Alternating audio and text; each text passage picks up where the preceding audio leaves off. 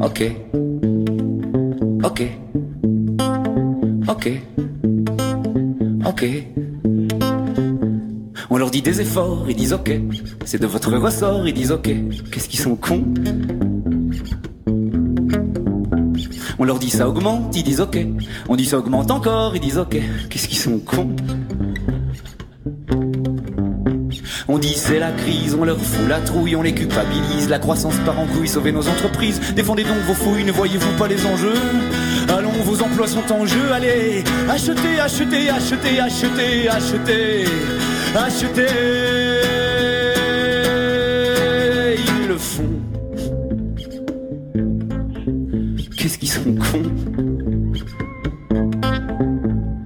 Ça c'est vrai, ils disent ok. On dit ça c'est pas vrai, ils disent ok. Qu'est-ce qu'ils sont cons. On leur dit ça c'est beau, ils disent ok. On dit ça c'est pas beau, ils disent ok. Qu'est-ce qu'ils sont cons. On dit le bonheur à la portée de tous, un gros téléviseur, un écran 24 pouces, vous n'êtes pas des losers, vous les niquerez tous, vous pouvez devenir des stars, vous pouvez gagner des milliards, allez, regardez, regardez, regardez, regardez, regardez On a le monde à notre pote, 6 milliards de Pékin moyens qui baissent docilement leurs culottes et qui nous bouffent dans la main. Qu'est-ce qu'ils sont cons ces pauvres? Qu'est-ce qu'ils sont cons? Ils apprennent tout dans nos écoles, dans nos journaux, nos télés, ils ont tous cette envie folle nous tutoyer, nous ressembler. Qu'est-ce qu'ils sont cons ces pauvres? Qu'est-ce qu'ils sont cons? Qu'est-ce qu'ils sont cons ces pauvres? Qu'est-ce qu'ils sont cons? Ok. Ok. Ok. On leur dit eux gentils, ils disent ok. On leur dit eux méchants, ils disent ok. Qu'est-ce qu'ils sont cons? On leur dit c'est la guerre, ils disent ok. On leur dit faut la faire, ils disent ok. Qu'est-ce qu'ils sont cons? On dit l'ennemi se cache n'importe où, surveillez vos amis, restez planqués chez vous, nos démocraties sont en danger partout, on leur dit insécurité. On dit état policier, allez, paniquez, paniquez, paniquez, paniquez, paniquez, paniquez. On a le monde à notre pote, 6 milliards de Pékin moyens qui baissent docilement leurs culottes et qui nous bouffent dans la main.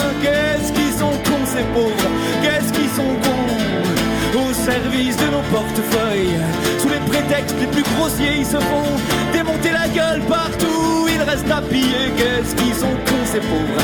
Qu'est-ce qu'ils sont cons? Qu'est-ce qu'ils sont cons ces pauvres? Qu'est-ce qu'ils sont cons? Puis on dit l'air et l'eau deviennent des denrées rares qu'on achète en tonneaux, payant pétrodollars. Faites plus en plus chaud, faites plus en plus noir pendant qu'on gaspille ce qu'il reste.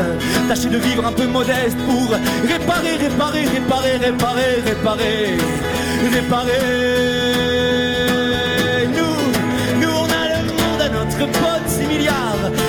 Moyens qui baissent docilement leurs culottes et qui nous bouffent dans la main. Qu'est-ce qu'ils sont cons ces pauvres? Qu'est-ce qu'ils sont cons? Ça attend qu'on les culpabilise et que l'on sait les surveiller, qu'on les distrait, qu'on les divise. Aucun ne viendra nous saigner. Qu'est-ce qu'ils sont cons ces pauvres? Qu'est-ce qu'ils sont cons? Aucun ne viendra nous saigner. Qu'est-ce qu'ils sont cons ces pauvres? Qu'est-ce qu'ils sont cons? Aucun ne viendra nous saigner. Qu'est-ce qu'ils Aucun ne viendra nous saigner. Qu'est-ce qu'ils sont cons ces pauvres Qu'est-ce qu'ils sont cons Ok. Ok. Ok. Inspirez. Expirez. Inspirez. Expirez. Respirez plus. Cause commune causecommune.fm Et nous sommes euh, samedi, a priori. Euh, mon camarade Brunto est à mes côtés, évidemment, comme euh, chaque euh, samedi entre 12h et 14h. Alors, je vous annonce d'ores et déjà, alors ce n'est pas du tout une invitation, Patrick, à aller jusqu'à 16h. Hein, je pense qu'on va pas y arriver cette semaine. Mais notre, notre ami William ne sera pas dans les locaux de, de la radio aujourd'hui. manifestement, l'apéro à lui a été assez, assez fatigué fatale. c'est sous les lapsus de l'actu, épisode, ouais, je vais décider que c'est le 24, je sais plus, mais c'est pas grave.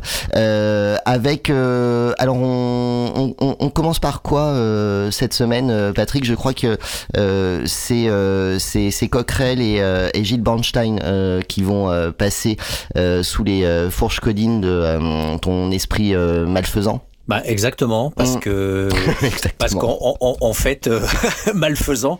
Oui oui alors non parce qu'on n'est pas on n'est pas gentil faut le dire.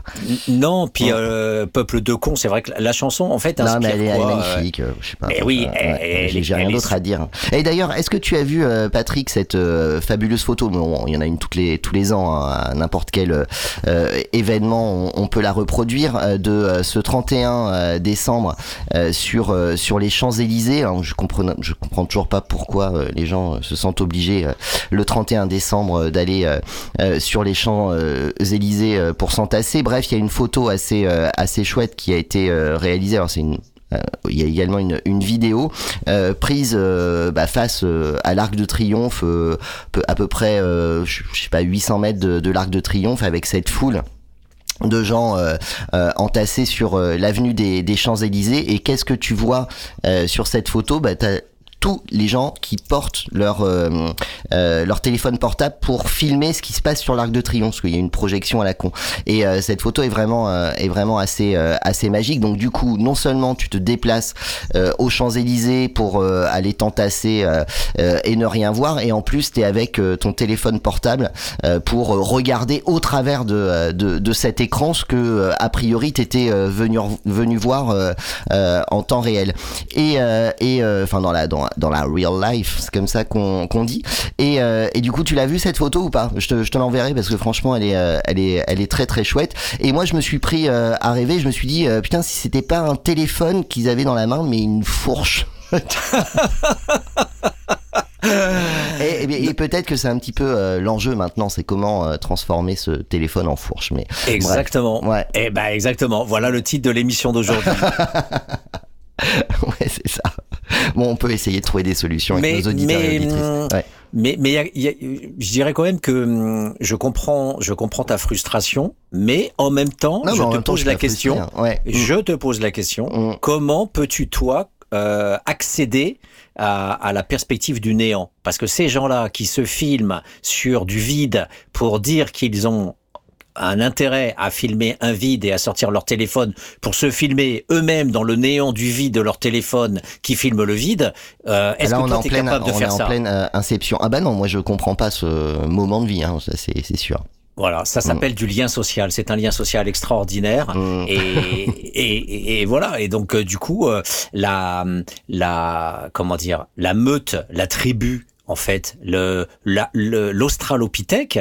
Alors, on dépasse le bidochon parce que là, on n'est plus au stade du bidochon, on est dans l'universel. Et là, l'universel, c'est la figure de l'australopithèque, c'est-à-dire euh, euh, même pas l'Homo sapiens hein, qui a réalisé tant de belles choses. On est au stade du Néandertal, celui qui a été éliminé.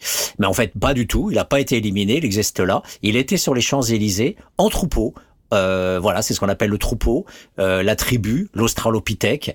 Euh, c'est ça, en fait, ce que tous les sociologues petits bourgeois appellent le lien social. Je pense que c'est c'est magnifique parce qu'on est dans une épure, en fait. Et je, je veux bien ton image parce qu'effectivement, on est dans le symbole parfait où il y a même pas de mots, il y a même pas de rituel avec du sens, avec de la symbolique, avec un message, avec un projet porteur euh, d'une altérité quelconque. On est juste là comme des gros cons, et c'est le premier, la première injure, et on est là entassés comme des bêtes, et, et le fait d'être tous en proximité, coincés comme des vaches et des bœufs, eh ben on bugle, on bugle là comme ça, euh, comme des gros niais avec le téléphone. Je pense que ça c'est le l'épure parfaite du monde actuel euh, aliéné et, et, barbarisé, mais qui le sait pas parce que le barbare c'est toujours l'autre. Ouais, bah du coup difficile d'imaginer qu'un jour c'est téléphones se transforment en, en pic. Merci euh, Patrick. je, voulais, euh, voilà, j'avais euh, voilà le rêve est cassé. j'avais un espèce de fantasme, et en fait tu, tu fais chier. Et du coup, deuxième. deuxième. Il est que 12h14, ça va, mal finir, je crois. Alors pourquoi pourquoi on va on va parler de, de Coquerel et Gilles Bornstein en début de cette émission, Patrick? Bah, en fait, c'est un peu le, le, le même principe euh, que, que l'élément est dans le tout, que l'événement est dans le structural. Eh bien, euh, on peut prendre n'importe quel débile de, du mainstream, et Bornstein en fait partie, euh, comme tous les autres. Eh bien, euh, quel que soit. Mais lui, euh, lui, le c'est quand même, quand même le master. Enfin, c'est un des masters. Bah, non, parce qu'il y a des boss quand même dans le dans le game. Et Oui, c'est vrai. Je pense que C'est vrai. Voilà. Donc, euh, donc du coup, on peut voilà prendre celui-là ou en tout cas, c'est vrai que euh, le fait, euh, la, la, la prétention péteuse de France Info de soi-disant nous révéler une information objective et, et les faits rien que les faits, eh bien euh, voilà, euh, c'est que de l'idéologie et de la propagande. Alors, s'il te plaît, soyons euh, soyons euh, soyons professionnels et euh, donnons les informations telles qu'elles sont, euh, les faits. C'est France Info, c'est pas juste l'info, l'info juste. Voilà, Et Voilà. tout est dit. Voilà. Et euh, du coup, euh, c'était euh, c'était quoi le sujet entre Coquerel et euh, et Bernstein avant d'écouter le premier extrait? Bah, en fait, euh, l'i- l'idée de base de Coquerel, euh, c'était euh, d'appeler à ce qui se passait en 1793, c'est-à-dire le droit à l'insurrection contre des élus qui n'appliqueraient pas les volontés du peuple. Donc, ça reprend un des principes révolutionnaires, la fameuse Constitution de 1793, qui n'a jamais été appliquée. Là, c'est le fait que les, les élus de la Dupes refuseraient d'appliquer la loi immigration. On écoute ça tout de suite. C'est euh, ça dure euh, trois minutes sur ce premier morceau et on revient euh, pour une explication de texte.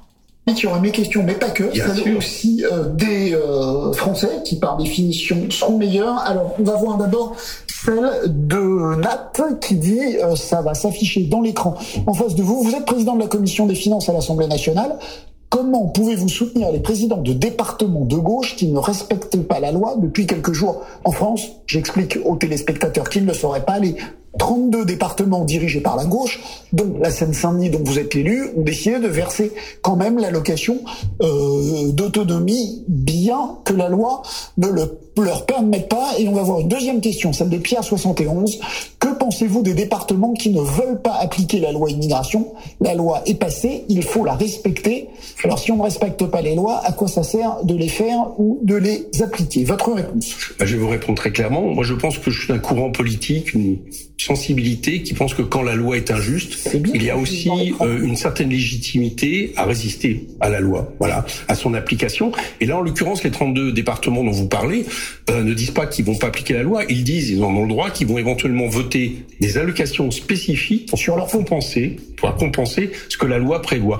Et moi, je suis, en plus, cette loi est pas promulguée, pour le dire. Donc là, on est dans une bataille. Euh, c'est un peu bizarre que là, on pense qu'il y a un problème. Là, je lis les questions, mais par contre, c'est pas un problème quand Madame Borne dit qu'en fait, ça sera 10-20 euros la caution, que le chef de l'État, Madame Borne, dit rassurez-vous, de toute façon, la plupart de ces articles seront pas constitutionnels. Autrement dit, tout ça, c'est pour euh, c'est euh, c'est pour l'affichage et pour faire un, pour euh, avoir un accord qui nous permet d'être majoritaire.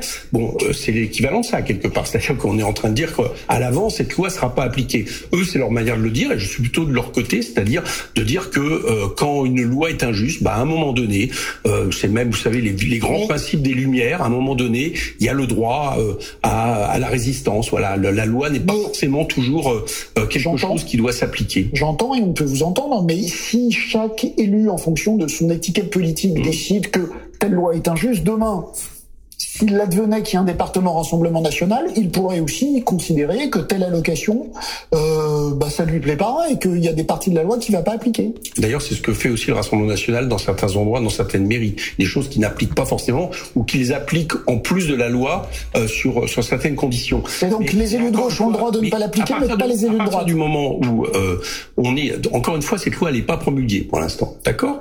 Elle a été, elle a été, euh, je vous rappelle, adoptée euh, en par euh, une majorité. Mais est-ce que je dois comprendre que quand elle sera promulguée, ils ne pourront plus Eh faire bien, ça? moi, ça ne me choque. Alors, je vous réponds, puis en pensez ce que vous voulez, ça ne me choque pas qu'à un moment donné, des départements élus, d'accord, qui ont un mandat pour ça, mettent en place des dispositifs qui permettront de ne pas avoir la préférence nationale dans ce pays, parce que la préférence nationale, jusqu'à maintenant, ce sont des politiques d'extrême droite. Et moi, si, je vais vous répondre, si demain l'extrême droite était élue dans ce pays, il me semblerait plutôt normal qu'on résiste par rapport à une politique d'extrême droite. Voilà. Comme dans certains moments de l'histoire, on a résisté dans ce pays par rapport à des choses qui pouvaient être, entre guillemets, le pays légal, mais qui n'étaient pas le pays légitime par rapport à nos principes républicains. Je vous réponds. Voilà. Bah, il a, c'est pas il a- mal, hein. Ouais, ouais, ouais, c'est pas mal du tout. le mec, il sait se défendre. Euh, il se défend remarquablement bien, Eric Coquerel. Donc euh, peut-être que toi tu le connais, mais moi je le connais pas spécifiquement. Bah en tant que cacique de, de la France insoumise, on connaît Coquerel, ouais, ouais. Ouais, qui reste, voilà, qui reste plutôt droit dans ses bottes par rapport à, par rapport à, la posture de, de, gauche du, du mouvement. Donc non, non, je pense qu'il fait plutôt bien le job là. Oui, et puis surtout c'est plein d'enseignements. Euh, ce qu'il raconte, euh, c'est plein d'enseignements. Euh, le déjà, il y a un argument que je trouve particulièrement sympathique, c'est le fait qu'il il, il fait euh, il emploie la, la démarche euh, d'un journaliste qui est souvent qui est souvent cité dans le clan bourdieusien, euh, c'est Karl Kraus, qui était un journaliste autrichien qui se moquait de la montée de l'extrême droite en Autriche dans les années 30 et qui se contentait de reprendre les phrases des gens en les, en les remettant à nouveau. Et, hum, et en les réentendant, en fait, on se rendait compte que c'était absurde parce que quand tu les sors d'un certain contexte et, et, que tu les redis, en fait, la personne euh, te, te, en fait, est choquée en fait que tu que tu puisses redire les mots. Donc c'est ce qu'on fait nous à cause commune. En fait, on réécoute et et, quand Éric Coquerel dit mais attendez, euh, euh, vous remettez en cause mon, mon, droit de contestation de cette loi, mais elle est même pas promulguée. Et puis surtout, euh, le, le, pouvoir lui-même attend du Conseil constitutionnel qu'il retoque un certain nombre de choses. Donc ça veut dire que un, on fait un effet d'annonce, on fait les kékés, hein, Macron et sa et sa bande, en disant voyez comme on est dur, voyez comme on est vraiment impitoyable. Et puis en fait il y a euh, un certain nombre de choses, euh, Borne et Macron l'ont dit publiquement, euh, qui vont tomber parce que on sait d'ores et déjà, compte tenu de, du droit et, et, de, et de la culture politique du Conseil constitutionnel, mais aussi de la culture politique du Conseil d'État. Hein, rappelons ce qui s'est passé effectivement par rapport au soulèvement de la terre. il y a aussi, même s'il y a une fascisation de la société, il y a aussi des verrous, il y a des barrières, il y a des cultures administratives, il y a des cultures de hauts fonctionnaires euh, qui font que bah il y a un certain nombre de choses qui seront pas appliquées. Donc en fait, Coquerel anticipe là-dessus en disant mais attendez euh, la loi c'est pas essentialiste, hein, la loi c'est pas fétichiste, c'est plein, c'est plein de choses qui suivent. La loi c'est tout un travail. Et puis euh, il y a des choses que Coquerel n'a pas n'a pas dites, mais qui sont aussi euh, hyper importantes. C'est que une loi, ça n'existe jamais en tant que telle. La loi est toujours suivie de décrets d'application.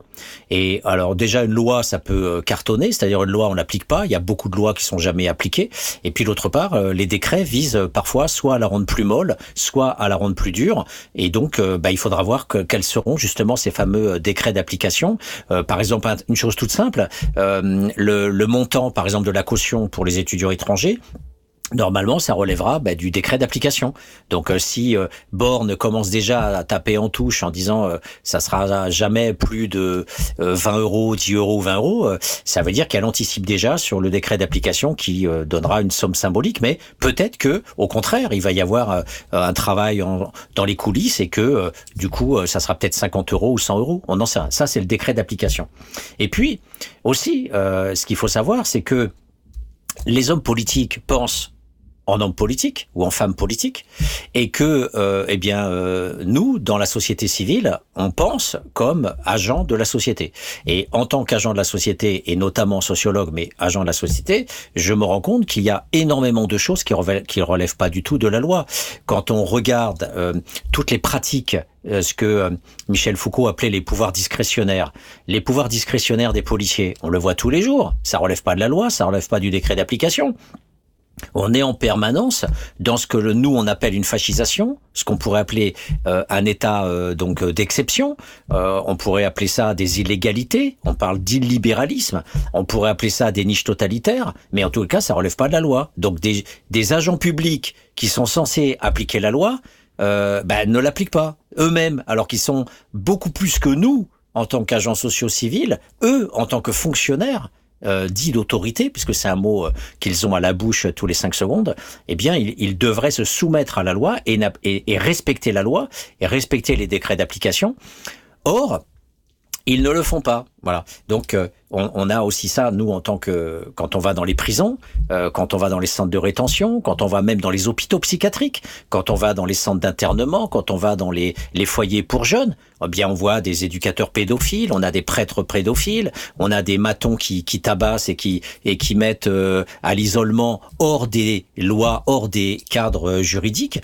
Et là justement je fais un je fais un la comment dire la la transition avec euh, un phénomène euh, qui est hyper important, dont on parlera dans la seconde partie euh, de l'émission. Euh, c'est le cas des grands frères euh, qui, suite à des soulèvements, des émeutes qui ont eu lieu en 2021 en Guadeloupe et à la Martinique, ont été enfermés. On en, on en, reparlera par rapport à toute cette histoire. Mais il y a plein de choses qui sont totalement non appliquées, illégales, et qu'on détaillera. Et et dernier, dernière remarque, et on reste toujours, euh, on reste toujours euh, dans cet espace du, du, du non-droit. Donc, euh, on a vu les institutions totales, hein, les prisons, les hôpitaux psychiatriques, où il y a beaucoup de, de pouvoirs discrétionnaires, hein, plein de petits fonctionnaires qui n'en font qu'à leur tête, et ça, c'est travaillé énormément par la science sociale dite critique. Mais je vais vous parler d'une chose dont personne n'a entendu parler. C'est mon collègue martiniquais Olivier Pulvar qui est prof là-bas à la fac de, de Schulcher, euh, qui m'a raconté ça au téléphone il y a pas longtemps. Figurez-vous que, euh, eh bien, euh, euh, il y a des espaces qui ne fonctionnent pas euh, comme la, on va dire le droit républicain, où, où il y a des niches où, où finalement, sans être vraiment dans le totalitarisme ou le fascisme ou les pouvoirs discrétionnaires, il y a des choses qui se passent qui sont hors la loi, on va dire, qui sont à côté de la loi. Eh bien là, c'est le cas là-bas. Euh, il y a quelques jours, eh bien euh, le président du Bénin a été euh, reçu de façon patrimoniale. Alors j'expliquerai après ce que ça veut dire le mot patrimonial. Il a été reçu de manière patrimoniale par le plus grand des béquets, Bernard Ayotte, qui est euh, la septième ou la huitième fortune de France.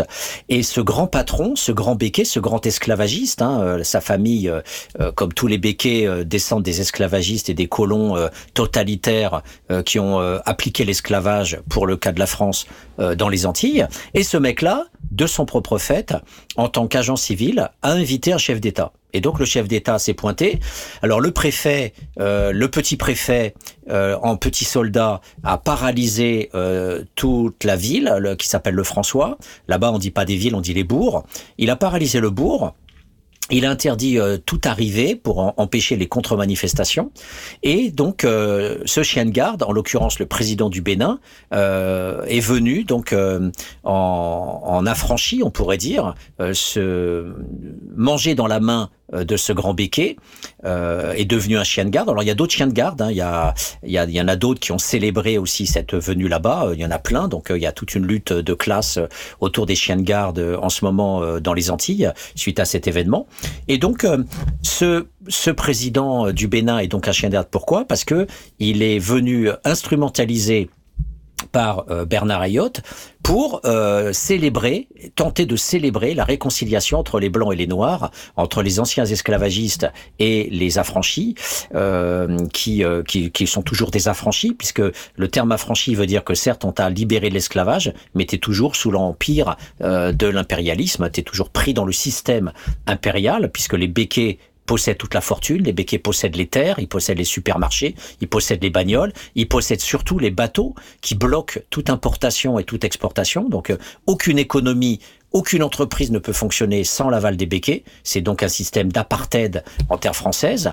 Alors on appelle ça l'outre-mer. Hein. Tous nos chercheurs chiens de garde euh, à volonté dans l'espace universitaire français euh, nous déclinent ça en reprenant le terme juridique. Nous sommes dans les outre-mer. Nous sommes dans un département français d'Amérique. On appelle ça les DFA. Et voilà. Et donc ce président se pointe. Et donc c'est complètement contraire aux, aux règles de la République puisque un chef d'État peut pas se pointer comme ça en France, surtout de manière euh, officielle, hein, puisque le, le, le préfet a, a donné euh, euh, donc euh, un arrêté, a sorti un arrêté pour interdire euh, toute euh, circulation et toute possibilité pour les, les, citoyens de se rendre au François pendant le, la célébration. Allez, donc cette célébration a consisté à, à, à défendre l'idée de la réconciliation en, en, se lançant des belles promesses et en disant on va on va mettre plein d'artistes qui vont essayer de créer des belles œuvres pour arriver à matérialiser cette réunification symbolique cet amour euh, de, de, de, tous. Euh, évidemment, les béquets ont tout intérêt à, à cette euh, expression totalement débile qui s'appelle le vivre ensemble et qui est bien sûr reprise massivement par les pseudo-intellectuels chiens de garde de l'université là-bas, puisque c'est bourré de, de ce que j'appelle les mulâtres, moi, les, et, de chiens de garde noirs, hein, les, les, les, les, capots des anciennes plantations que j'ai détaillées dans le livre Le colonialisme oublié, et où je retrace toute la généalogie de de cette classe intermédiaire mulâtre fabriquée par le blanc, fabriquée par l'esclavagiste et qui existe toujours aujourd'hui et qui fait, qui permet d'expliquer, et on le verra dans la deuxième partie d'émission, qui permet d'expliquer pourquoi il y a les grands frères euh, enfermés en prison, et c'est très bien expliqué par une des sœurs euh, de, de, de ces grands frères, de l'un des grands frères emprisonnés, euh, euh, qui, a, qui a une analyse absolument sublime. Euh, elle s'appelle Karine Duménil. On l'écoutera un petit peu dans la deuxième partie de l'émission. On peut pas tout écouter. Ce sera des bandes son du média et euh, ces, analyses sont absolument brillantes, brillantissimes. Et elle explique comment son frère, euh, qui s'appelle Buana, qui est aussi un rappeur et aussi un éducateur, a été enfermé et surtout euh, elle repositionne ça aussi dans dans l'espace de, de impérial et elle montre comment les élus aussi sont des traîtres et ne défendent pas la cause des, des jeunes qui se soulèvent et qui, qui se rebellent. Voilà. Donc la patrimonialisation en un mot, c'est quand on, on, on, prend le politique, on le met dans sa petite poche et on dit que c'est à moi. Voilà. Donc on par, par exemple la Syrie, euh, euh, la Syrie c'est le cas paradigmatique. Euh, toutes les branches de l'économie sont possédées par un membre de la famille de Bachar el-Assad. Voilà, sa femme, ses cousins, euh, les frères, les oncles, les tantes, tout ça, tout ça se partage le gâteau. Euh, c'est beaucoup plus fort que la Chine ou la Russie, où euh, le, le, KGB s'est partagé les usines, comme le Parti communiste chinois, dans sa phase libérale, s'est partagé toutes les entreprises auparavant détenues par le Parti communiste. Et donc, c'est des formes de voilà de d'accaparement du de l'État, d'accaparement de la chose publique, et, et ça s'appelle la patrimonialisation. Et voilà. Et donc voilà, on a un exemple sous les radars absolument euh, inconsidéré. Donc quand on nous demande d'appliquer les lois, euh, eh bien euh, Coquerel dans sa petite phrase nous dit on a le droit de résister, on a le droit de dire que la loi est injuste parce que déjà euh, les républicains eux-mêmes, les dominants eux-mêmes, les élites au pouvoir ne respectent pas la loi. Voilà, donc c'est ça aussi euh, tout le message que nous donne euh, Éric Coquerel, parce qu'il pourrait passer pour un, un, un, gauchiste invétéré ou un rebelle insupportable. Eh bien, toute son analyse pour moi ne vaut que parce que ceux qui ne respectent pas la loi principalement, essentiellement et toujours, eh bien ce sont ceux qui les dictent, ce sont ceux qui la votent, parce que la plupart du temps, bien sûr, on est sous le régime de la corruption.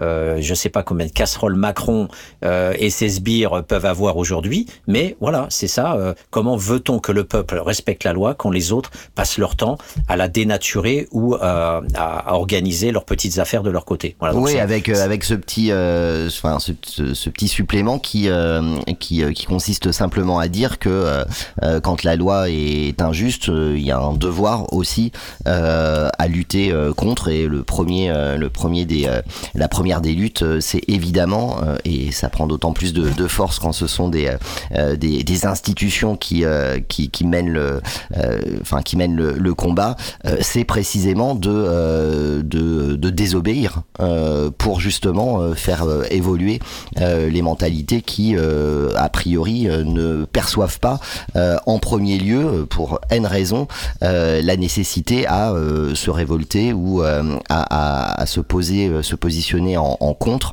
euh, euh, de, de, de, lois qui, qui peuvent paraître injustes à l'intérêt général. Mmh. Sachant que c'est risqué parce qu'effectivement, euh, euh, la notion euh, est forcément subjective. Qui mmh. considère que la loi est injuste, donc n'importe qui euh, peut aussi prendre les armes, mmh. y compris le Front National et, et, les fachos, en disant bah euh, si j'espère un jour la gauche, la vraie gauche revient revient au pouvoir, eh bien eux-mêmes pourront tout à fait saboter de toutes les manières possibles. Euh, et d'ailleurs, d'ailleurs, si on veut prendre un exemple tout simple, quand les socialistes sont passés, alors on sait bien que les socialistes, euh, c'était pas forcément génial, mais, il n'empêche.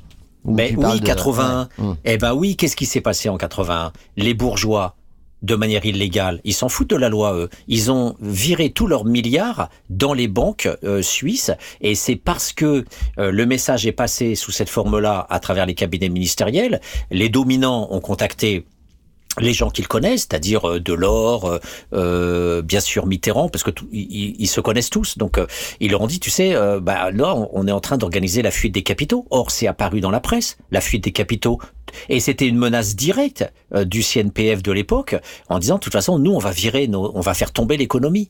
Donc la, la, loi, le, le peuple a élu les socialistes en 81, mais le patron, qu'est-ce qu'il a dit? J'en ai rien à foutre. J'en ai rien à foutre. Je vais virer mes capitaux, je te fais tomber le pays, et après, euh, ça sera le chaos. Le chômage va monter à 20% de la population, et aux prochaines élections, législative, euh, de toute façon, euh, ça sera ça sera la cohabitation et, et c'est ce qui s'est passé d'ailleurs en 86, euh, cohabitation.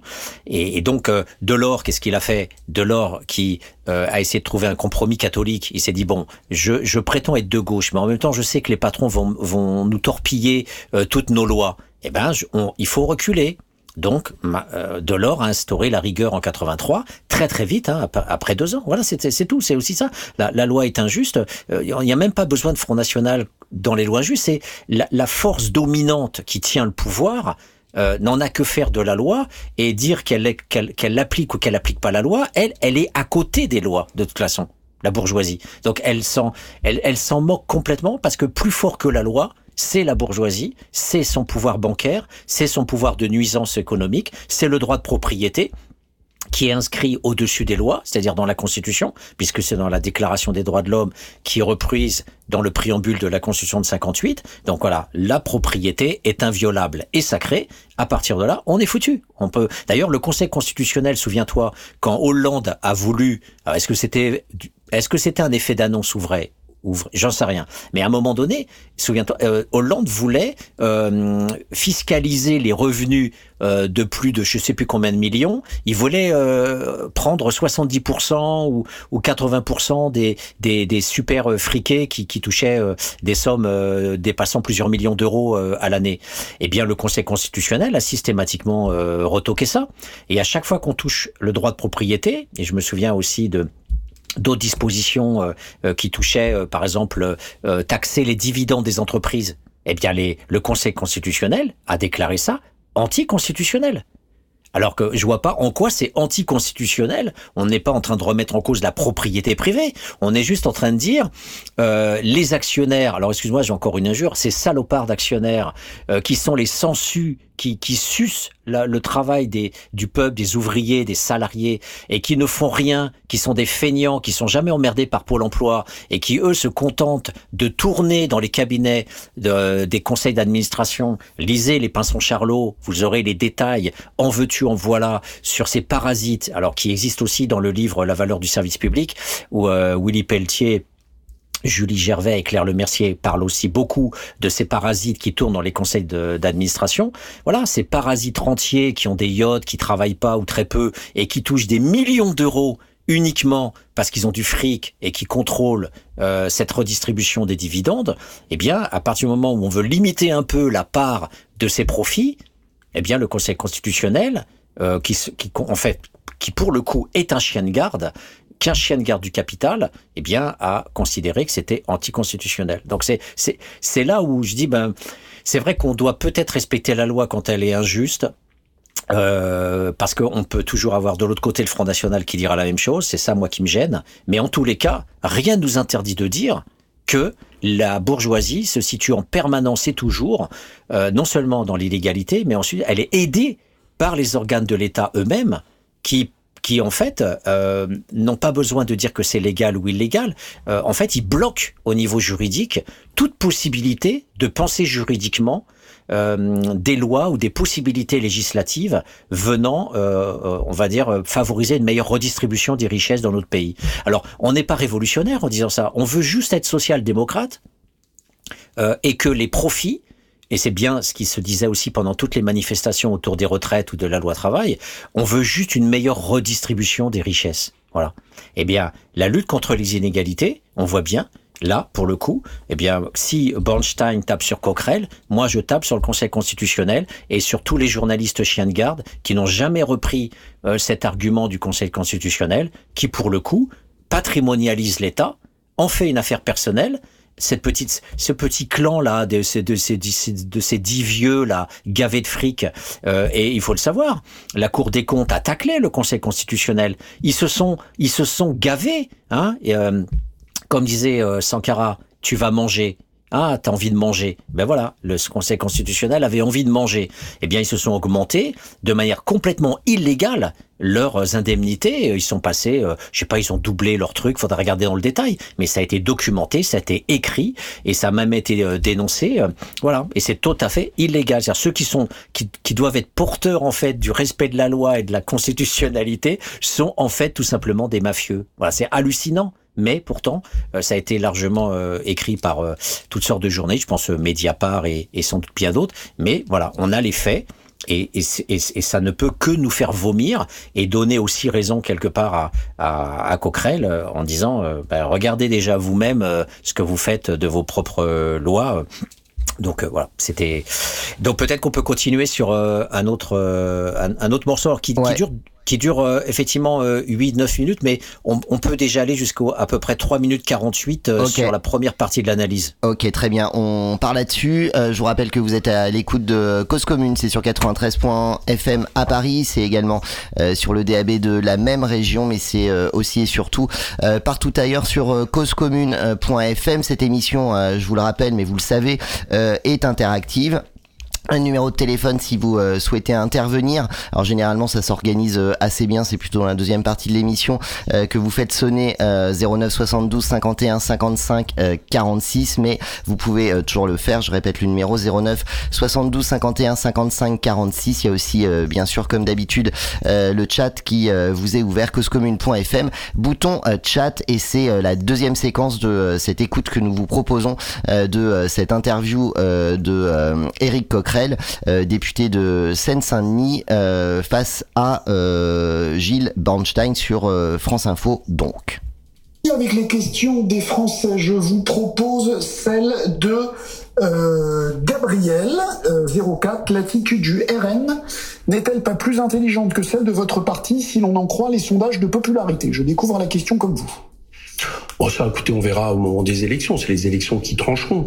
Euh, c'est pas les sondages de popularité. Nous, on a, vous savez, j'ai connu déjà des sondages de popularité, par exemple, au moment de, euh, au moment du, du, du, du- de, la période où notre siège avait été perquisitionné, où on nous expliquait que pour France Insoumise, pour Jean-Luc Mélenchon, c'était fini, etc., et que euh, et que euh, les bons scores étaient derrière nous. On a vu ce qui s'est passé, passé au présidentiel. Moi, je crois qu'on peut pas faire de la politique comme ça. Faut faire de la politique en défendant des idées qu'on croit justes. Moi, ce que je constate effectivement, euh, la, la conclusion politique que je tire de la période qu'on vient de vivre, c'est que je crois que le macronisme a perdu les prochaines élections. Macronisme c'est c'est euh, les suites qui pourront être les siennes, tout simplement parce que il a gagné face à Marine Le Pen euh, en appelant à faire barrage contre l'extrême droite. C'était ses mots. Il revendiquait même nos, nos voix. Hein. Il disait même que ça l'oblige.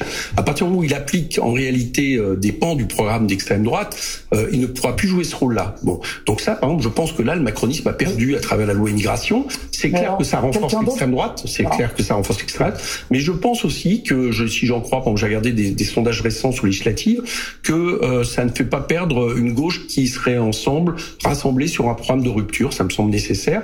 Donc voilà, je, moi, je regarde les choses comme ça. On est dans un moment, de toute façon, quelque part, il y a toujours, j'ai toujours pensé que ça serait eux ou nous. Quand je dis nous, ça peut englober ce monsieur. C'est-à-dire que à un moment donné, ça va être des gens qui défendent une rupture avec le système néolibéral, la- la- le fait de s'appuyer sur les principes républicains, liberté, égalité, fraternité, et puis ceux qui n'ont comme programme que le développe le- la, la division, la haine, la xénophobie. autre. Voilà, je crois que c'est- on arrivera à ça et ça sera qu'une le offre, euh, de la prochaine une offre élection. radicale, comme vous le dites, est plus capable de battre Marine Le Pen que le continuateur Oui, d'Emmanuel Macron je vais vous dire pourquoi, parce que de parler des sondages, c'est intéressant. Euh, Dans les sondages, il y a Parce que les sondages disent exactement l'inverse. Non, non, c'est pas vrai. Regardez les sondages sur les thèmes, sur les thèmes. Oui. Vous apercevez que sur les thèmes, sur la politique économique et sociale, sur les questions de services publics, sur les questions d'inégalité, sur les questions euh, de- du, du manque de, de taxation des, des plus hauts revenus, etc.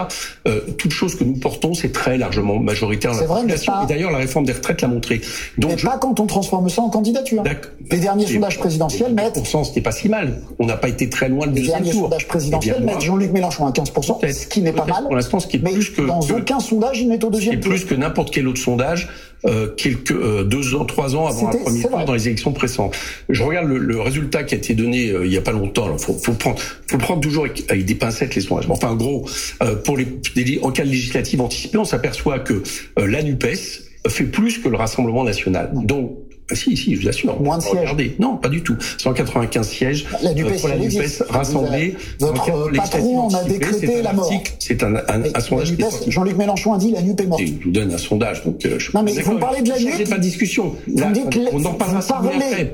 Laissez-moi, Gilles Bolchin, aller jusqu'au bout. Merci. Moi, je pense, je suis convaincu qu'une force, une force de gauche qui se bat sur un programme quand je dis radical, c'est-à-dire en rupture avec le néolibéralisme, hein, qui propose une autre politique, et qui s'appuie, encore une fois, sur les principes républicains, justement, pour ne pas faire ce que fait le macronisme, c'est-à-dire faire des œillades, tellement d'œillades à l'extrême droite qu'au bout d'un moment, il applique son programme d'extrême droite. Je pense que nous sommes en mesure, notamment, de rassembler, par exemple, les abstentionnistes et de gagner ces élections. Voilà. En tout cas, je, je, je n'ai pas d'autre, je n'ai pas d'autre solution que d'essayer de combattre la progression de l'extrême droite en France, comme ailleurs. Bon, euh, il y a plein de choses hein, dans, dans, dans ce morceau, je trouve.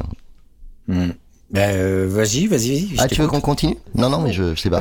Non, non, non, pas pour continuer. non, non, je, non, mais je, trouve, ça intéressant parce que euh, sur euh, sur un débat de, de base qui concernait effectivement la, la posture de, de, de, de ces quelques 30 30 départements tenus par la gauche de, de, de résister par la désobéissance de l'application de certaines dispositions de, de cette loi, Bornstein lui vient en fait faire de la politique encore une fois et euh, aller euh, contre euh, l'objet même de, la présence de, Coquerel qui était censé venir s'expliquer sur le, pourquoi du comment et fait de la politique en, en, en, disant en plus absolument n'importe quoi. C'est jamais Mélenchon qui a décrété que la, la, la NUP était morte, c'était notamment la, la, star euh, euh, de gauche euh, des, des, gens de droite, à savoir Fabien Fabien Roussel, qui depuis le début de, de, de, la Nupes décrète que la Nupes est morte. C'est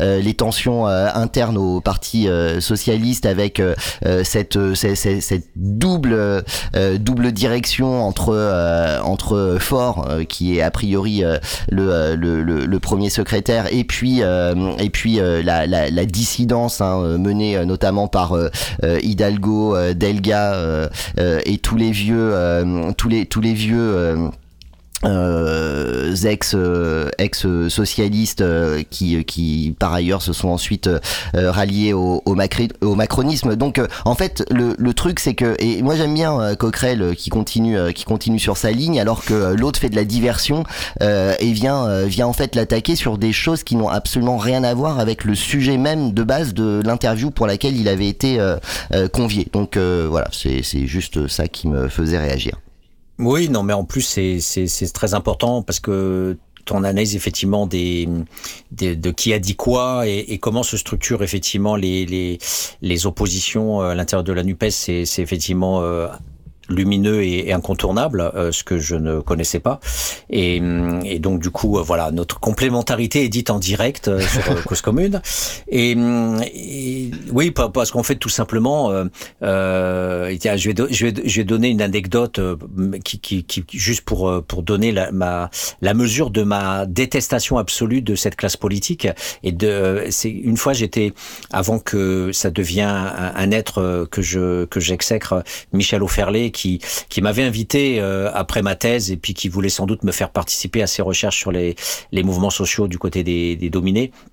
Et il me reçoit chez lui et on parle de politique et tout. Puis, et puis je lui dis, bah non, moi je lis pas Le Monde, je lis pas Libération, j'en ai rien à foutre des médias, euh, machin. Il me regarde avec des grands yeux. Et puis euh, il, il, me dit, mais quand même, Elisabeth Guigou euh, qui a fait ça. Et je lui dis, mais c'est qui Elisabeth Guigou? Il dit quoi? Vous ne connaissez pas Elisabeth Guigou? Je dis, bah non, j'en ai jamais entendu parler.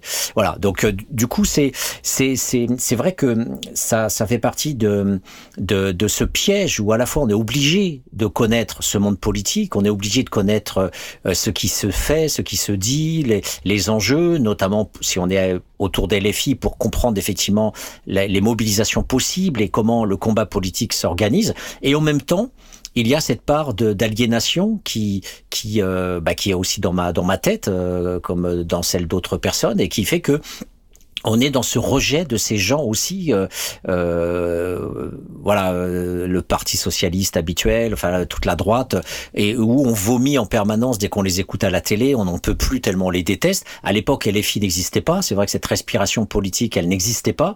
On avait un, un, PC complètement bureaucratisé, sclérosé, un PS complètement néolibéral, de vendus et de chiens de garde et de traîtres, et puis de l'autre côté la droite classique. Donc du coup, ça portait pas franchement à aimer la politique. Et donc, voilà. Et donc, du coup, en force d'inertie, tu vois, ben voilà, j'ai du mal encore à aller vers les, les positions politiques des uns et des autres. Et, et du coup, c'est un travail nécessaire de décryptage euh, pour se positionner et avoir une meilleure compétence politique dans cette arène politique. Mais voilà. Donc, c'est c'est là où je, je, je dis qu'on est complémentaires parce que j'ai beaucoup de mal à essayer dans toutes ces batailles. Et quand on voit comment Bernstein, effectivement, essaye, euh, Bernstein essaye de le, de le coincer, tous ses coups bas, etc., c'est ce qu'on dit sur Cause Commune en permanence.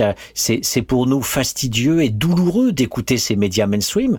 Et on, on, on se demande aussi, voilà, euh, euh qu'est-ce qui fait que euh, les, les contestataires comme LFI, euh, bah euh, finalement euh, vont à la soupe aussi régulièrement sur ces médias où ils ne peuvent pas s'exprimer, ils sont coupés. On voit formellement que Coquerel n'a pas le temps de poser. Il a il a un roquet qui lui mord les chevilles, qui, qui le coupe en permanence, qui qui parle sur ses paroles, qui fait que ça devient inaudible et qu'on a une seule envie, c'est changer de chaîne, parce que on n'arrive pas à, avoir un débat serein euh, et, et ces débats euh, plateaux, on a le temps de parler, c'est vrai, ils sont très très très peu présents. On les a un petit peu sur euh, euh LCP, on les a un petit peu sur la 5 de temps en temps avec quelques bons journalistes qui qui font des vrais débats, mais c'est très rare et la plupart du temps sur ces médias d'information, c'est jamais jamais possible, jamais. Voilà. Donc du coup Coquerel, moi ce que je vois c'est que euh, tout à l'heure on parlait dans la première partie sur euh, le, ne pas respecter une loi injuste. Et en fait là on a l'argument majeur que, qui apparaît ici là maintenant dans cette seconde ce second segment. C'est euh, Macron était obligé. Macron a été élu dans la lutte contre le Front National et c'est grâce aux, voix de tous ceux qui étaient contre le fascisme que Macron a pu être élu. Et ça d'ailleurs, lui, ça lui a été rappelé tout le temps par tout le monde, notamment par Edwy Plenel qui l'avait en face de lui et qui lui a dit vous n'êtes rien sans tous ceux qui ont voté contre le Front National. Vous aviez à peine 25% ou 27% et Macron a fermé sa gueule. Il pouvait rien dire d'autre. Voilà. Non mais ce qui, d'ailleurs, en termes d'éléments de langage, a donné lieu hein, à l'issue euh, justement du, du, vote de la loi euh, immigration à des euh, moments Orwell euh, magnifique hein, où on est venu nous expliquer, Borne en premier, la, la, la première ministre, euh, au moins euh, jusqu'à encore aujourd'hui, a priori ces, ces, heures à Matignon sont, sont comptées, qui venait nous expliquer que cette loi, qui est quand même clairement une, une loi issue, on pourrait dire carrément quasiment écrite sur la base des, des différentes propositions du Rassemblement euh, national avec évidemment euh, les LR euh, qui, qui courent après dans une espèce de, de, de, course à, la radicalité extrémiste de, de droite à nous dire que c'était une loi qui venait lutter contre l'extrême droite quoi. C'est là pour moi on est on est quand même dans, dans des moments Orwell absolus où évidemment la guerre c'est la paix et puis et puis tout ça quoi. Et mais bon voilà c'est assez, euh, assez impressionnant. Ah oui, puis ça me fait, tout ce que tu dis, ça me fait penser à ce que disait Olivier Véran quand il a, il a, en tant que porte-parole, il a dit euh, non non, je m'adresse aux, étudiants étrangers, je m'adresse aux migrants. Cette loi va vous protéger. et, Ouais, et c'est exactement ce que tu dis, quoi, mm. sur le, le fait de, de, de, pouvoir faire passer la, la pilule euh, en disant que finalement c'est bien pour tout le monde, parce que bah du coup, euh, euh sachez que on, on, vous aime vous parce que vous êtes les bons pots, vous êtes les bons migrants. Hein, ça rejoint sur ce qu'on disait sur euh, la division, et que du coup ça permet aussi de, de cibler euh, ce qui serait les, les mauvais migrants. Le bon migrant, c'est celui qui ferme sa gueule et qui vient travailler là où on l'attend pour qu'il soit exploité, ou en tout cas on le sait bien dans les hôpitaux ou pour faire les routes. Et puis le mauvais migrant, eh bien c'est celui qui se rebelle c'est celui qui dit non, c'est celui du jeune de cité qui veut pas se laisser faire ou qui conteste le fait qu'il soit exclu scolairement, qui subisse la discrimination au boulot quand il dit qu'il sort des des 4000 ou ou des tarterets. Et, donc voilà, donc c'est on, le sait cette division là elle est constitutive du fonctionnement des élites. Et, et donc tu dis très bien voilà que euh, finalement euh, Bernstein essaye par tous les moyens de dire vous n'êtes plus légitime, vous n'êtes plus audible parce que le peuple eh bien il aime le, cette loi, le RN aime cette loi, il y a un front aujourd'hui contre les immigrants, les, les immigrés, les migrants et, et, tout ça. Et vous vous vous êtes inaudible, vous vous avez aucune légitimité, vous n'existez plus. Et il mord en permanence en revenant là-dessus en disant vous ne passerez pas au niveau des élections euh, vous êtes euh, perdant. Et Coquerel nous dit, mais non, nous, sur tout ce qui est social, on est gagnant. Le peuple euh, est peut-être aliéné au niveau de l'immigration, et ça là-dessus, il est totalement aliéné et on passe notre temps à le, décortiquer. Mais par contre, le peuple est parfaitement dans la conscience de classe du point de vue social, et ça, c'est quand même c'est quand même hyper important à analyser justement dans le débat intellectuel. Qu'est-ce qui fait qu'il y a cette double conscience, cette ambivalence du moi, cette, césure dans le cerveau des classes populaires entre une parfaite conscience de classe euh, et, les réseaux sociaux étaient magnifiques euh, pour décortiquer, analyser euh, sur les retraites, pour voir comment les riches, les milliardaires justement avec leurs profits, euh, eux s'en mettaient plein les poches et de l'autre côté on pouvait très bien prendre 10 milliards pour combler les caisses euh, et c'était peanuts par rapport aux riches. Tout ça a été analysé sur les réseaux sociaux et il y avait une lucidité extrêmement présente. Je sais pas ce que tu en penses, mais oui oui non non mais t'as as raison. Alors après justement là ça ça me fait penser, euh, je, parlais de, moments euh, Orwell et il y en a eu d'autres, hein, puisqu'il a fallu quand même ramer euh, du côté de la République en marche de Renaissance pour justifier, hein, après une semaine politique assez assez particulière, le, vote au final de de cette loi. Et subitement c'était les enquêtes d'opinion qui venaient servir d'argument. Et finalement Bornstein quand il dit que la France veut voulait cette cette loi il fait exactement euh, la même chose. On te ressort euh, la fameuse statistique hein, d'une enquête d'opinion auprès de 1000 personnes, hein, bien sûr, avec des questions orientées, euh, que 70% des gens interrogés étaient, étaient pour les, dispo de, les dispositions de cette loi. Loi que évidemment personne n'avait lue puisque euh, elle fait 180 euh, pages et euh, voilà donc on te demande de, de t'exprimer. Et là du coup ça devenait un argument d'autorité sur la, la, légitimité que était censé avoir dans, dans le cœur du peuple français cette loi, alors que par ailleurs sur la question des retraites, quand 90% des actifs étaient vent debout contre les dispositions de, de, de cette contre réforme euh, des, euh, des retraites, là pour le coup, ça n'avait euh, aucun aucun impact, aucun intérêt et ça n'était pas du tout légitime que de considérer cette enquête d'opinion comme comme valable et venant venant valider quoi que ce soit en termes en termes politiques. Donc quand ça les arrange, le sondage d'opinion devient le maître mot de la légitimité politique de certaines dispositions, mais en revanche, quand ces sondages ne vont pas dans le dans, dans le bon sens, en fait on vient t'expliquer que les gens n'ont pas compris les questions qu'on leur a posées. Donc euh, c'est euh, c'est assez euh, assez particulier. Donc ça répond pas du tout à ta question, mais mais en tout cas c'est ça fait partie de, de cette séquence politique un peu un peu singulière. Euh, qui euh, d'ailleurs on, on, parle de ça, on parle de ça, mais euh, en, en l'occurrence ça a permis quelque chose de bien plus profond, à savoir cette cette victoire idéologique du du Rassemblement national qui n'en demandait pas tant. et là là ils ont vraiment gagné quelque chose avec ce premier ce premier ce premier point. Alors bien sûr c'est un travail de fond hein, de la part de, de, de de la presse de dite de référence, la presse audiovisuelle, hein, j'entends, de normaliser le le, le, Rassemblement national et euh, ses principales figures, à commencer par euh, euh, par Marine Le Pen, jusqu'à nous proposer Jordan Bardella, qui est juste un imbécile notoire et qui qui est juste un perroquet. Hein. L'autre, depuis qu'il depuis qu'il a depuis qu'il a 15 ans en fait, il est il est dans le sillage de d'abord de Jean-Marie Le Pen et puis après voilà le mec qui répète, mais en fait tu le fais sortir de tu le fais sortir de de, de son discours appris par cœur. En fait, le, le mec a aucune aucune pensée politique quelconque, Bardella devient le gendre idéal, quoi. et on avait d'ailleurs Luc Ferry sur je sais plus quelle antenne cette semaine qui expliquait à quel point ce jeune homme était intelligent et, et, brillant. Enfin, tu vois, on est on est quand même dans, dans des dans des espaces de, de normalisation un petit peu un petit peu singuliers.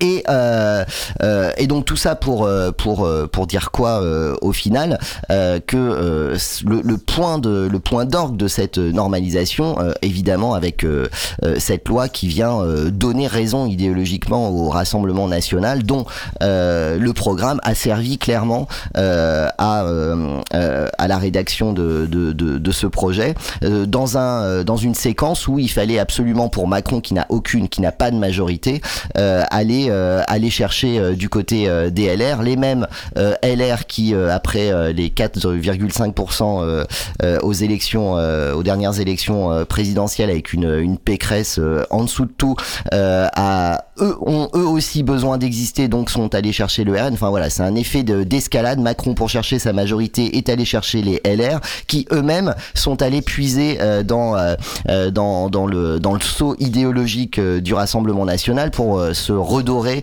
euh, enfin pour se retrouver une, euh, un espace, euh, un espace d'expression politique. Donc il y a quand même quelque chose d'assez, d'assez particulier. Et du coup, séquence avec cette loi de ultime de, de normalisation du RN, avec cette petite, cette petite pierre supplémentaire du, de, de, de, de, la victoire idéologique, qui succédait quand même à cette fameuse marche contre l'antisémitisme où on a on avait quand même euh, les fachos euh, parmi euh, parmi nous. Donc je, voilà, on est on est quand même dans un truc absolument délirant dont je n'arrive pas à expliquer qu'elle suscite aussi peu de de révolte au niveau au niveau des ventres, hein, tu vois, des, des gens, hein, tu vois. Il y a, y, a, telles incohérences, il y a on, on, voit avec tellement de tellement de, de vulgarité en fait se construire euh, euh, le, euh, la légitimité politique de, de, de l'extrême droite et du fascisme qu'on se demande comment personne d'autre que nous ne, peut l'avoir quoi. C'est je, je, trouve ça assez assez incroyable. Voilà c'est tout alors je, hum, par rapport justement à la, à la, réaction par rapport à ce, à ce front qui s'appelle l'arc républicain, hein, ah c'est encore, c'est encore ton discours orwellien où on, où on, prend des vessies pour des lanternes et, et où on nous, on nous dit que bah, nous on serait pas républicains. Il faut savoir que. Mais d'ailleurs, l'offensive, elle est dans les deux sens. C'est-à-dire qu'il y a quand même Le Monde euh, qui fait euh, un article sur euh, trois pages sur Mélenchon et ses dérives antisémites. là, c'est un papier de, un papier d'hier, un papier où effectivement, bah, il n'y a pas de démonstration que Jean-Luc Mélenchon serait antisémite puisque évidemment il ne l'est pas, mais qui titre sur les dérives antisémites de Mélenchon avec en chapeau. Euh, en fait, les, les, gens vont pas lire l'article du coup, ils vont lire que le titre et le, et le chapeau où on te dit que depuis dix ans, euh, Mélenchon s'enferme euh, dans une dérive antisémite. Mmh. Alors évidemment, tu peux lire le papier. Hein. Le papier, il, ne dit absolument pas que Mélenchon est, est antisémite, puisqu'il n'y a, a, pas de démonstration possible euh, sur euh, sur ce thème. Mais d'un côté, tu as Luc Ferry qui vient t'expliquer que Bardella euh, est quelqu'un de brillant et d'intelligent. Alors je sais pas si on n'est pas en train de, de tester la possibilité d'un d'un ministère ou d'un pourquoi pas d'un premier ministériat à, à Bardella. Hein. Macron n'est pas n'est pas une un crachat un, un crachat Hein, en ce qui nous concerne, je pense. Euh, mais euh, voilà, on a Ferry d'un côté qui il y a deux jours nous dit euh, Bardella, est quand même quelqu'un de quelqu'un de bien, d'intelligent et de brillant. Et à côté de ça, t'as Le Monde qui qui vient t'expliquer que depuis dix ans, alors qui non, qui vient pas te l'expliquer, mais qui vient te l'affirmer sans le justifier et sans le sans l'exposer réellement, que Mélenchon depuis dix ans est dans une dérive antisémite. Donc il y a quand même une organisation d'un espace politique là qui prépare la suite. Euh, clairement. Alors avec, euh, y a, tu vois, il n'y a pas de plan, il y a pas, mais en tout cas les, les choses s'articulent de telle sorte que euh, on vient toujours rendre respectable l'innommable, le fascisme, euh, et on vient, euh, on, on, vient délégitimer euh, ce qui est la seule expression de gauche aujourd'hui réelle. Hein, je parle pas du Parti socialiste, qui est que représente la France insoumise. Donc voilà, c'est un peu un peu complexe, je trouve. Mais quand tu fais la sociologie du monde, tu vois qu'il est passé de journal indépendant, de Hubert Beuve-Méry avec l'appel d'une. Ah non, mais le monde, c'est insupportable. Et ouais. Voilà, et c'est un groupe de presse aujourd'hui dirigé par des capitalistes, par des milliardaires. Donc euh, le monde a le même nom, que en 1944, mais il a complètement perdu. Euh, alors, j'ai pas, j'ai pas lu euh, dans le détail la sociologie du monde, les bouquins de Pierre Péan, tous ces trucs-là qui ont écrit sur le monde, euh, et, et, le départ de Plenel justement du monde à une époque où on le disait baladurien, et, et oui, il était aussi renégat parce qu'il rejetait toute sa part trotskiste, euh, Edwy Plenel. Mais au-delà de ça, parce que j'ai pas tous les éléments d'information, au-delà de ça, c'est vrai que le monde est passé d'un journal indépendant à un journal inféodé à un groupe de presse et à des milliardaires qui euh, effectivement euh, euh, font passer les messages qu'ils veulent faire passer. Donc le faux en écriture sur l'antisémitisme de, de, Mélenchon ne m'étonne pas du tout, mais il renvoie euh, effectivement à des choses qui sont, euh, euh, comme tu disais, une, sans plan forcément concerté, hein, mais c'est quand même une machine de guerre qui, qui mobilise un certain nombre de groupes de lobby et qui vise à, à invalider absolument une gauche critique. Une ouais, mais parce que parce que je pense que ouais, je pense que c'est c'est un peu bébête de dire ça comme ça, mais je pense qu'on en est on est là dans la pure expression de euh, plutôt Hitler que le Front populaire. Et euh, là, le capital se sent en danger, je pense, et euh, s'organise pour préférer une une issue d'extrême droite en 2027 plutôt qu'une possible victoire de, de la gauche. C'est tout. Enfin, tu vois, là, mmh. je, moi, je pense qu'on mmh. est vraiment juste à, à, à ce point-là où ce sont les, là encore les intérêts spécifiques et particuliers d'une de la classe dominante euh, qui euh, manifeste, manifestement se sent euh, euh un peu euh, un peu en danger qui qui, qui organise le récit pour pour diaboliser diaboliser la gauche quand dans les années 80 il s'agissait plutôt de de diaboliser l'extrême droite. Et voilà là on est dans la séquence où la gauche est dangereuse mais pas pour le peuple en fait. Elle est dangereuse pour pour ceux qui qui qui détiennent les, les capitaux, évidemment. Et, et, effectivement, Marine Le Pen ne sera jamais euh, un danger pour euh, pour les capitalistes. Marine Le Pen est une bourgeoise. Moi, quand je lis euh, des enquêtes d'opinion, encore une fois, hein, qui sont biaisées, comme on peut évidemment le dire, le redire et, et l'analyser sans, sans grande peine, euh, où euh, tu peux lire là, c'est une enquête d'il y a d'il y a deux jours, où euh, à la question euh, quelle est euh, quelle est la, la personnalité politique qui vous semble la plus proche de vos de vos attentes en tant que en tant que citoyen, que la réponse soit Marine Le Pen, moi je trouve ça hallucinant. Alors que si tu regardes depuis depuis la, la, cette deuxième mandature, comment le Rassemblement national et ses 88 députés ont, ont voté euh, euh, toujours main dans la main euh, d'ailleurs avec avec les, les macronistes ou, ou la droite à aucun moment euh, ils ne ils n'ont euh, voté une proposition euh, de loi ou un amendement qui allait dans le sens du peuple. Jamais. Ils ont oui. au contraire fait tout l'inverse. Donc je, je voilà, c'est oui, quand même assez exceptionnel.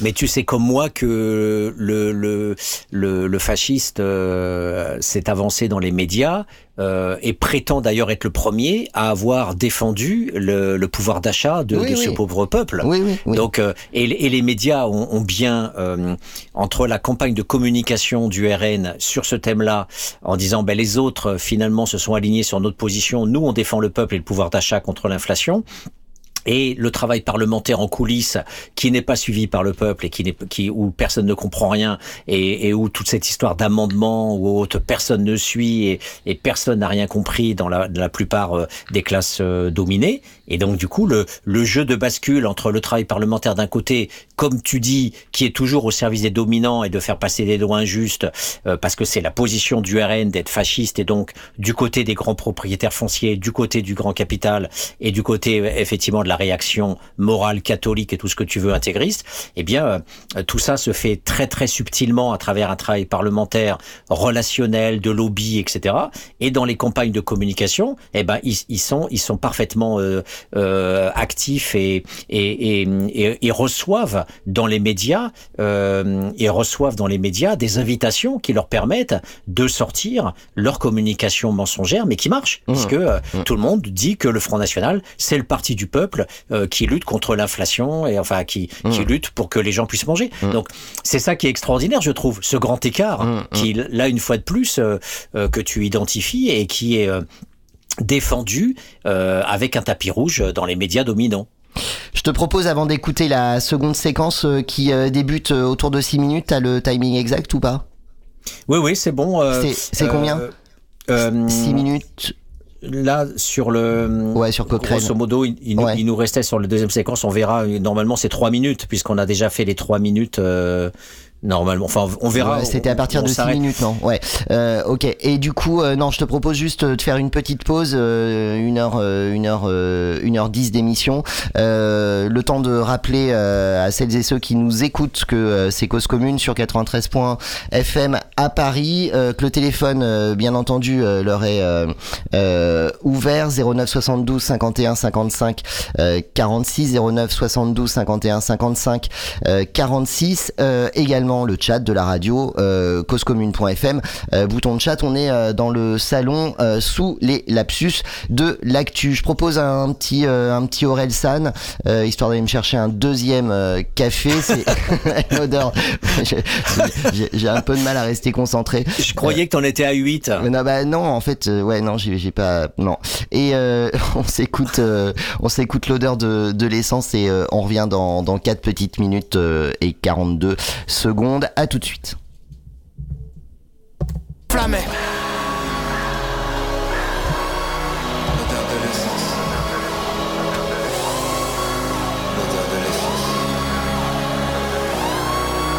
L'odeur de l'essence.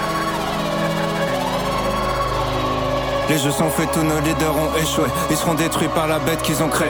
La confiance est morte en même temps que le respect. Qu'est-ce qui nous gouverne La peur et l'anxiété? On s'auto-détruit, on cherche un ennemi. Certains disent c'est foutu, d'autres sont dans le déni. Les milliardaires lèguent à leurs enfants débiles. L'histoire appartient à ceux qui l'ont écrite. Plus personne écoute, tout le monde s'exprime. Personne change d'avis que des débats stériles. Tout le monde s'excite parce que tout le monde s'excite. Que des opinions tranchées, rien n'est jamais précis. Plus le temps de réfléchir, tyrannie des chiffres. Gamin de 12 ans dont les médias citent les tweets. L'intelligence fait moins vendre que la polémique. Battle Royale, c'est chacun pour sa petite équipe.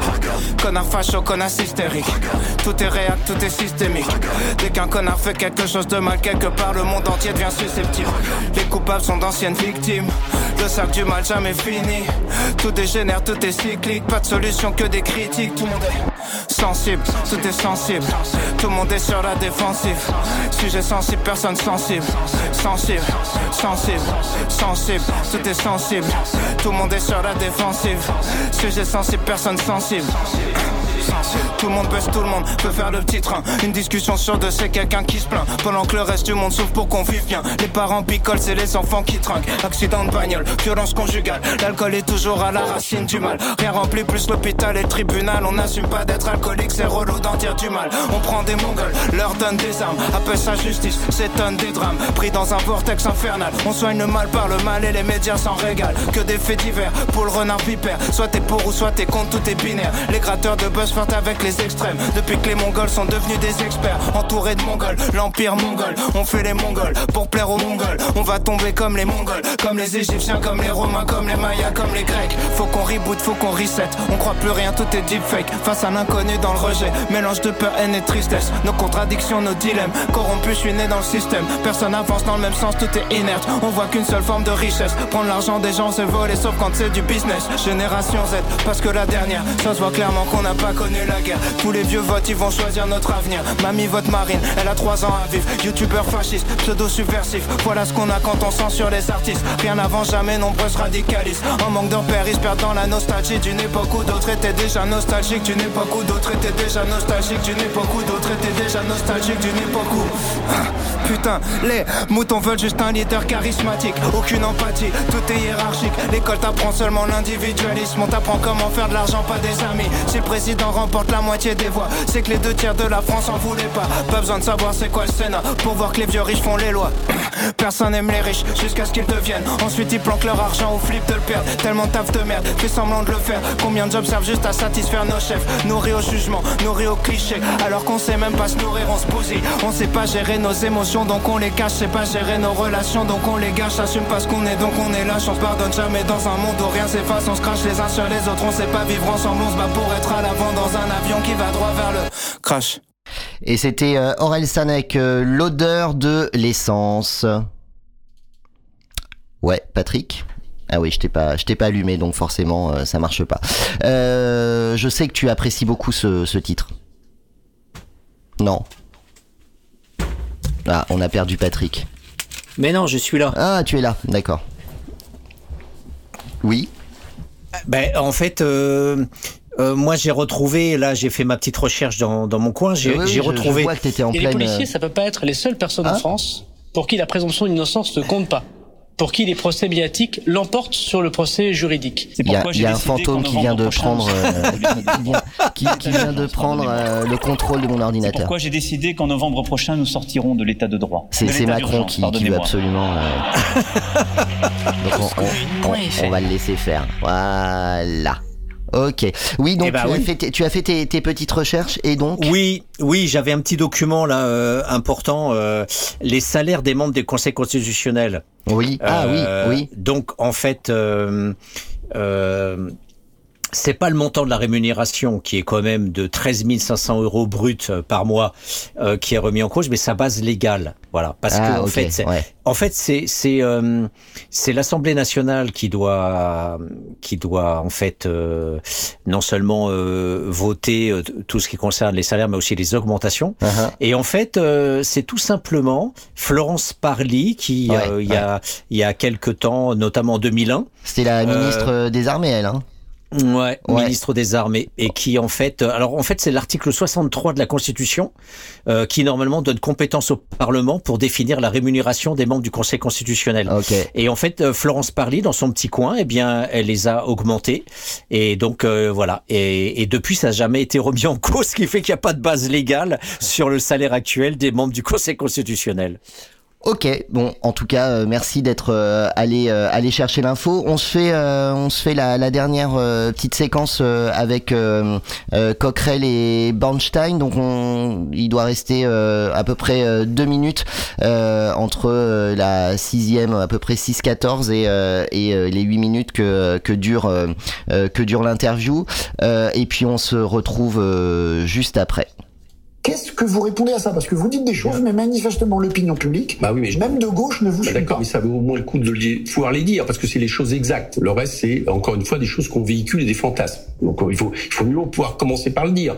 Hein, c'est la meilleure manière de déconstruire à un moment donné euh, des, des, euh, des, des, des choses qui sont faites justement pour persuader les gens que leur problème, c'est leur voisin d'à côté parce qu'il n'a pas la même couleur de peau. Voilà, je vous dis ça. C'est Bah oui. c'est vieux, c'est traditionnel. Vous savez, l'extrême droite faisait ça avant, avant le, la Oui, sauf Deuxième que Guerre maintenant, elle les Italiens, les Espagnols. Maintenant, euh, c'est plutôt les gens qui viennent de l'autre côté de l'Afrique. Bon, mais ça, c'est un- c'est un- c'est une vieille, une vieille réplique. Donc, il faut donner des faits. Moi, j'essaie de vous donner des faits. Je, je, je vous dis, vous pouvez regarder tous les chiffres, tout ce que je vous dis est vrai. Je vous dis, par exemple, euh, prenons un exemple, le, le, le regroupement familial, dont la droite, LR, Mais porteuse de ce que dit, Vous ne on nous a dit, non mais ça laissez-moi répondre.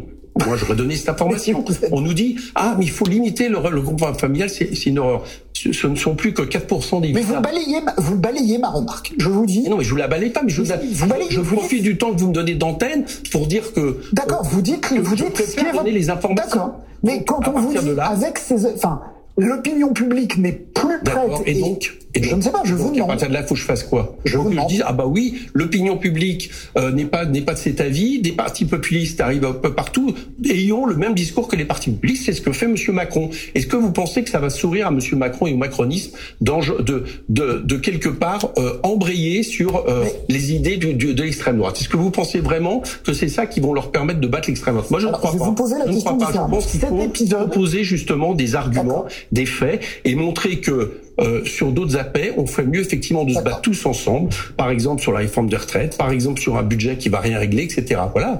Donc moi, je m'inviter. on va je, parler je des- ne peux que Et là, du coup, euh, c'est très drôle parce que euh, moi, je crois pas que, euh, comme il le fait là à l'occasion de cette interview, Gilles Bornstein soit pendant la contestation contre la réforme des retraites aller au bar, hein, interroger les piliers de comptoir pour savoir ce qu'il ce qu'il pensait et en faire du coup les éléments maîtres de, de, son interview. En revanche, c'est ce qu'il fait avec la loi immigration. Hein. on prend tout ce qu'il y a de plus fantasmé dans l'esprit des gens pour venir justifier euh, euh, les, euh, les, articles, les différents articles de, de cette loi qui parlent entre le regroupement familial, la, la, la gestion des, des, étudiants étrangers, l'AME ou, ou, ou encore les prestations familiales. Et là, du coup, ça devient, ça devient un élément moteur du débat public, quoi. C'est voilà. Donc, il est allé au bar là, Bornstein. Il a pris, il a pris tous les, tout, tout, tout, tout ce qu'il y avait de, de, de pire en termes de euh,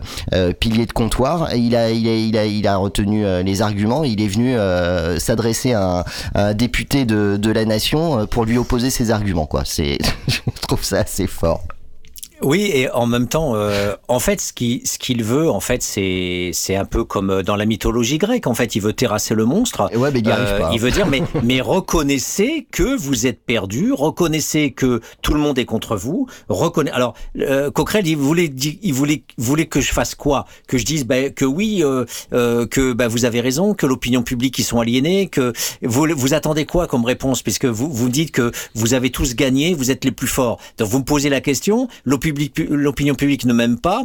Alors, t'as raison, il faut encore prouver que quelle opinion publique, comment bah les sondages sont faits, comment c'est fait. Mais au-delà de tous les sondages, c'est pour ça que euh, je pouvais aussi, euh, euh, je sais pas si on aura le temps aujourd'hui, mais en tous les cas, euh, parler d'une de, d'une recherche qui a été faite en Allemagne au début des années 80, donc il y a 40 ans, et c'est et c'est c'est particulièrement intéressant parce que elle a été faite par deux chercheurs allemands, Metschild Hoschle et puis Rainer Zoll, qui qui, qui montrent bien à l'intérieur de leur enquête sur les piliers de bar et euh, la classe ouvrière en Allemagne que leurs différents discours euh, sur l'immigré, le racisme, c'est exactement ce que l'on entend depuis 50 ans, 60 ans, 70 ans. C'est la structure qu'étudiait déjà l'école de Francfort avec euh, Adorno sur la personnalité autoritaire de l'ouvrier et qui fonctionne là avec la variante immigration. Au-delà des sondages, tu as une structure. Mais cette structure, effectivement, elle, euh, euh, elle ne peut pas fonctionner s'il n'y a pas euh, une organisation systématique, notamment les médias dominants, qui apportent régulièrement euh, de l'eau au moulin euh, pour euh, faire ce que Eric Coquerel identifie remarquablement, c'est-à-dire le détournement. Au lieu de parler, bien sûr, des enjeux sociaux de la lutte des classes et de l'oppression et de l'exploitation et de la misère, des inégalités et, de la précarisation et tout ce qu'on veut, eh bien, on va nous parler du bouc émissaire, on va, on va nous parler de, de l'immigré dans cette double peine, euh, d'une part, il est euh, exploité, d'autre part, on dit que c'est un sale con et que euh, il voilà, il il vient prendre la place des, Français. Donc ce ce, ce ce, ce piège est remarquablement bien identifié par Eric Coquerel, mais Eric Coquerel aurait dû dire en s'arrêtant à, à Bornstein, disant, écoutez, vous êtes en train d'être l'illustration parfaite de ce que font les médias dominants sur la, la, classe populaire parce que vous m'empêchez de parler pour dire qu'il y a une alternative possible, vous m'empêchez de parler pour dire que on peut euh, avoir des solutions dans des réformes, dans d'autres façons de, de, de, répartir les budgets et, les, et les luttes contre la pauvreté. Vous êtes en train de m'empêcher de parler de ça sur euh, des possibilités de contrer euh, ces discours euh, fatalistes, défaitistes et, et, frustrés d'une classe ouvrière perdante. Et, et, et, donc vous, vous, vous n'êtes que en train de me dire soyez le perroquet de, de ces sondages, soyez le perroquet de la vulgate fasciste actuelle. Et, et c'est cet acharnement de, de Bornstein qui effectivement euh, est, est, parfaitement illustratif de euh, vous n'avez pas le droit de euh, déroger, vous n'avez pas le droit de parler à côté, répondez à ma question. Et, et on a comme une sorte d'instituteur, on a comme un juge Le, le journaliste n'est pas quelqu'un qui pose des questions, il est celui qui bloque le débat, celui qui veut absolument euh, soit enfermer dans la pensée dominante, soit dire à l'autre t'as perdu, reconnais que t'as perdu, que t'es un perdant, que t'es rien, euh, que aujourd'hui vous avez voilà. Et il remplit parfaitement sa fonction de chien de garde. Je pense que Borstein est, et effectivement, comme tu disais tout à l'heure, euh, il y a des maîtres. Alors je sais pas si c'est un maître parce que c'est un pauvre tocard de chien de garde, mais euh, euh, en tous les cas, euh, il est particulièrement représentatif de de cette caste de chien de garde. Je le rappelle, hein, l'expression, c'est un concept scientifique euh, par ce normalien exceptionnel qu'était Paul Nizan, tué en 1940 euh, par euh, l'occupant occupant dont je rappelle qu'il a été défendu par le Front National sous la forme du régime de Vichy et, et on n'en finira jamais euh, de, de dire que euh, euh, jamais le- l'extrême droite française n'a été aussi heureuse euh, que sous Vichy où elle a participé euh, à l'antisémitisme et, et elle a contribué, elle a participé à la déportation des juifs euh, dans les camps d'extermination. Et le fait d'avoir accepté par les mouvements juifs la présence du RN, euh, moi franchement ça reste un point d'interrogation. Hein. J'arrive pas à comprendre comment ça a pu être possible euh, ce, ce truc orwellien là dont, dont tu nous parles. Je sais pas si toi tu as des éléments de réponse, mais là Bah, franchement. non, en même temps, euh, ouais, non, je, non, je, je, je vais, je vais rien dire. Je sais- non, je, j'ai rien. Non, non, mais je suis comme toi, un peu, euh, un peu estomaqué par, euh, par ce moment. Voilà, je, Donc je- pour le coup, on ne remerciera personne. Euh, Oui. Voilà. Mais, voilà, donc je sais pas si on a fait le tour de. oh, de- je pense qu'on a, ouais, ouais, je pense qu'on a fait on- le tour de ça. Ouais. on, on est au, au, au bord de, du, du vomi et de l'écœurement et, et, et c'est vrai que hum, on, peut avoir dans cette euh, petite demi-heure qui nous reste euh, Mm. euh, euh, peut-être une attention aussi euh, sur ce qui nous tient à cœur en permanence, cette liaison entre capitalisme et impérialisme, puisque la loi immigration, elle nous dit quoi? Elle nous dit qu'en permanence, euh, le capitalisme ne peut pas fonctionner sans l'impérialisme. Et d'ailleurs, c'est remarquable que les dominants eux-mêmes, dans la loi immigration, les dominants eux-mêmes nous le disent. Ils nous disent, nous voulons les immigrés, euh, nous, ne pourrons pas faire marcher l'économie française euh, sans ces immigrés. Donc on, on est on est dans une seconde tartufferie puisque euh, tu, tu, tu évoquais ce, ce, ce basculement euh, incroyable en nous disant nous faisons une loi pour vous protéger, hein, les discours de, de, de Macronis, Véran et tout. euh, euh, voilà, nous, cette loi servira à, à bien définir le statut des, des migrants et donc elle est, elle est très bonne pour vous. Donc ce, ce médecin renégat, là, Véran, euh, euh, fait partie de, de cette caste hallucinante de orwellienne que, que, que tu cites. Mais en plus de ça, ils, ils nous disent bien qu'ils sont indispensables à l'économie française, ben oui, ils le sont depuis euh, quatre siècles. Ça fait quatre siècles qu'on euh, on utilise euh, leur force de travail et, hum, et, et donc cette cette réalité là qui est dite au- aujourd'hui doit euh, euh, déranger quand même euh, beaucoup le, le bidochon. Parce que d'un côté, on lui dit euh, le migrant, ça suffit, euh, on va t'enfermer dans des centres de rétention, on va t'expulser, on va te dégager. Et puis de l'autre côté, euh, toute la classe politique de droite passe son temps à dire oui, mais on a besoin l'économie française. C'est pas euh, quelques entreprises, c'est l'économie française. C'est même les institutions d'État, puisqu'on sait que euh, la, la, la casse du service public et notamment de l'hôpital, ça va de pair aussi avec euh, une précarisation systématique qui touche aussi euh, les médecins, puisque on embauche euh, sur des salaires très bas les médecins africains, des médecins de l'Europe de l'Est. Donc ça, ça touche tous les secteurs. C'est l'État et c'est l'économie en général. Donc on est sur un double discours qui est bien gênant parce que là, la com, on voit bien, est très contradictoire. Et pourtant, voilà, il y a, euh, on a euh, euh, cet impérialisme qui qui fonctionne avec la loi immigration, mais qui fonctionne aussi avec un silence assourdissant à l'égard à l'égard de ce qu'on appelle les outre-mer et et notamment donc euh, de leur lutte. Parce que effectivement euh, là-bas euh, bien sûr les agences euh, de voyage et et les et les reportages euh, notamment de de TF1 de France 2 de la 6 enfin de de de, tous ces ces médias euh, sur les 30 premières chaînes TNT nous passent leur temps à nous faire des reportages sur les paradis tropicaux le soleil la le sable, la mer chaude, etc. Mais en fait, quand on est là-bas, on est en permanence quasiment 365 jours sur 365 jours euh, au cœur de conflits, de grèves, de, luttes socio-raciales euh, qui n'en finissent pas. On en a parlé un petit peu là avec l'invitation du président du Bénin euh, avec par le, le, grand béquet Bernard Ayotte et qui l'a reçu sur sa plantation esclavagiste, hein, la plantation Clément, et qui fait un rhum hein, aussi, euh, le rhum Clément, et hum, qui n'est pas d'ailleurs un des meilleurs, loin de là. Hein, euh, le, un, des, un des meilleurs, euh, effectivement, est tenu par un mulâtre, Naisson, la plantation Naisson. Alors je connais plus le nom de, du, du, bourgeois noir dit mulâtre dans mon langage sociologique, donc qui, qui font tenir aussi ce, ce système néocolonial à partir de ces affranchis qui sont devenus les, les copains et les... Alors sous quelle forme? Bah, euh, D'abord, euh, ils ont eu des terres, ils sont devenus euh, propriétaires d'esclaves eux-mêmes. Hein. C'est la magnifique analyse de James Frazier, la bourgeoisie noire aux États-Unis cette bourgeoisie noire aux États-Unis qui elle-même sur les terres de Virginie et, et d'autres États américains était propriétaire d'esclaves, donc des noirs propriétaires d'esclaves, propriétaires de noirs. Donc c'est ce qu'on appelle les mulâtres. Donc cette caste bourgeoise noire qui avait les idées des blancs euh, c'est pour ça que ce sont aussi des chiens de garde et une zone grise euh, et qui, qui, sont très bien étudiés euh, de manière extrêmement caustique par James Frazier, sociologue noir, et aussi par Webb Dubois, qui sont des sociologues noirs qui ont vécu à l'époque de la ségrégation et qui en ont pris plein la figure. Alors ce qui est drôle, c'est que notre petit chien de garde Papendia, qui a été ministre macroniste, dans un bouquin très mauvais qu'il a qu'il a écrit sur le colorisme, qui dans l'ensemble est un thème euh, débile, eh bien euh, ne critiquait euh, James Frazier et sa bourgeoisie noire comme par hasard, comme par hasard.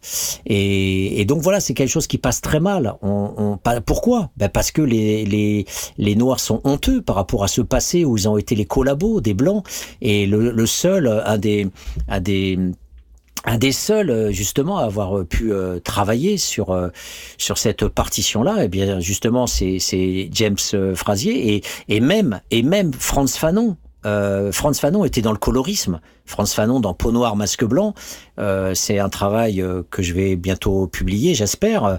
Euh, c'est fait partie de l'impensé de, de Franz Fanon, qui ne pouvait pas, en tant que petit mulâtre, faire cette sociologie-là. Il ne pouvait pas. Tu, tu peux euh, juste euh, nous, nous rappeler, euh, c'est quoi le colorisme?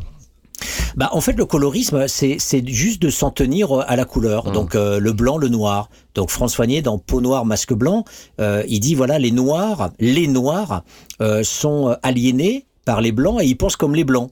Donc, par exemple, ils veulent se marier avec des blancs. Donc euh, dans Peau noire, masque blanc, Franz Fanon en reste à la couleur.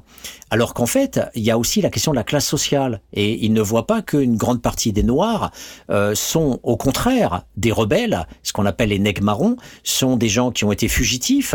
Euh, une grande partie, par exemple, de ces fugitifs se retrouvent notamment en Guyane et, euh, et, et, se sont échappés, se sont cachés euh, dans, dans les forêts.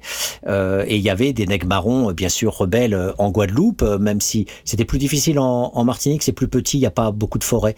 Et, et donc là, c'est ce marronnage, comme on l'appelait là-bas, hein, ces rébellions, eh bien, sont toujours ces rébellions sont toujours très fortement présentes.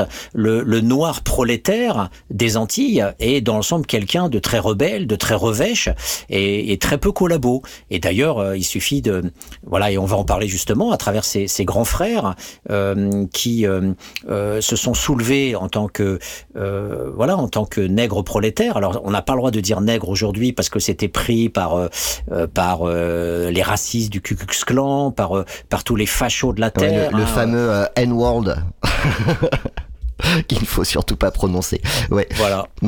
Et, et, donc du coup, euh, j'avais même eu un débat très houleux à la Sorbonne parce que j'employais ce terme. Mais dans les catégories des gens, euh, le nègre là-bas, notamment ce qu'ils appellent en créole le nègre en bas-feuille, le, le, nègre en bas-feuille, c'est justement ce prolétaire noir rebelle et qui euh, s'oppose aux mulâtres, qui s'oppose aux, aux, blanchis, qui s'oppose aux, aux marrons. le marron n'étant pas le marronnage, mais au contraire le braun. Le braun, c'est le mulâtre, celui qui a blanchi sa peau. Et, et donc le colorisme n'a de sens que si on n'oublie pas la classe sociale Et la classe sociale, elle est bien sûr liée à tout ce travail qui a été fait par les dominants pour d'un côté laisser les prolétaires noirs exploiter sur les plantations. Il faut savoir qu'après l'abolition de l'esclavage en 48, il y avait un livret ouvrier obligatoire qui a imposé à, ces, noirs libérés de l'esclavage de continuer à être prolétaires attachés à la plantation. Ça, on l'oublie. On l'oublie tout ça. Et, et c'est donc ces noirs ont donc été marrons au sens du marronnage euh, et non pas marron au sens de la couleur, hein, les browns, les, les, mulâtres traîtres, eux sont, se sont cassés en fait dans les mornes, dans les montagnes, ils ont fui autant qu'ils pouvaient. Euh, et c'est d'ailleurs un très beau travail de Christine Chivalon d'avoir euh, travaillé justement sur euh, ces, ces, ces, formes de vie alternatives dans les mornes, dans les petites montagnes où ils ont créé, ils ont déployé d'autres formes de vie, notamment d'autres formes de vie autour des jardins créoles et de tous ces petits commerces qui se trouvent à côté de la grande plantation béquée. Et, et, donc du coup, on a fait venir des Indiens à qui on a fait miroiter euh, euh, un Eldorado, les fameux coulis qui ont été euh, quelque part raptés en Inde euh, et dans d'autres territoires euh, asiatiques et qu'on a fait venir en les en les ben, en, leur donnant la place des anciens esclaves sur les plantations ces coulis qui existent bien sûr euh, dans tout l'arc caribéen et notamment bien sûr dans les Antilles françaises. Voilà. Donc tout ça pour dire que ces luttes sont très très présente. Alors, personne se souvient des grandes luttes de 2009 euh, avec Elido Mota, euh, euh, qui est euh, ce voilà ce nègre rebelle, euh, ce noir rebelle. Je dis voilà, je reprends les mots émiques, hein, les mots de là-bas. ils n'ont pas honte du tout de se dire eux nègres, je suis le nègre. Font et d'ailleurs il y a un très très beau livre de Richard Price, le bagnard et le colonel, qui montre justement un de ces un de ces marronnages, un de ces nègres rebelles, ce noir rebelle prolétaire qui refuse le travail pour les béquets et qui va piquer sur les béquets, qui va piquer dans les, dans les, sur les terres des béquets, dans les aéroports. Il sera pris, il va être chopé par euh, la gendarmerie, il va être déporté euh, dans les années 40, euh, il va être déporté ou dans les années 30 à, Cayenne, au bagne, et il va ressortir du bagne. Et, donc Richard Price a retrouvé sa trace et il a refait toute sa généalogie, toute son histoire dans ce livre extraordinaire, Le Bagnard et le Colonel, qui montre bien cette existence. Et donc c'est dans les cités aujourd'hui ce prolétariat, souvent sous-prolétaire, parce qu'il n'y a pas de travail, parce qu'on est dans un espace impérial où la terre est monopolisée par les béquets qui font de la banane et de la canne à sucre subventionnée par l'Europe, et, et, sinon ça se casserait la gueule. Et donc il n'y a pas de travail, il y a un déficit structurel de travail, on, crève là-bas et, même quand on a des diplômes, on est payé au SMIG, il faut dire merci au béquet en permanence. Et, donc c'est une situation d'apartheid, une situation euh, d'oppression économique, une situation, on, appelle ça en créole le pays écrasé, le pays écrasé. Et, donc ces gens luttent comme ils peuvent. Et, et, donc toute cette couronne, si vous allez à Fort-de-France, tout autour de Fort-de-France, il n'y a que des bidonvilles, euh, que des cases qui ont été euh, tolérés par Aimé Césaire à, l'époque parce que euh, par son clientélisme, euh, il, en faisait une, base électorale pour être renouvelé pendant 50 ans. Et, et ce sous-prolétariat, effectivement, constitué de jeunes, bah, se soulève très régulièrement, vont piller des commerces, brûlent, mettent le feu partout. Et donc ce sont des émeutes euh, comme dans les cités populaires françaises, ce sont les bases structurales complètement identiques, ce sont exactement les mêmes, et, et sauf que eux là-bas s'appellent antillais et ici s'appellent des maghrébins, mais ce sont voilà, c'est le prolétariat, le sous-prolétariat euh, du colonialisme français, de l'impérialisme français. Et il y a donc une lutte en 2021, euh, et, et, cette lutte est largement passée sous les radars. Donc on peut remercier le média d'en avoir parlé à travers notamment euh, Nadia euh, Lazzouni, euh, qui a invité euh, l'avocat des, des, de ce qu'on va appeler les, les grands frères, hein, les sept grands frères, qui sont des petits travailleurs sociaux qui ont essayé euh, d'accompagner ces luttes et de et de aussi de donner euh, des chances d'insertion à une partie de cette jeunesse euh, sans, sans travail, sans emploi.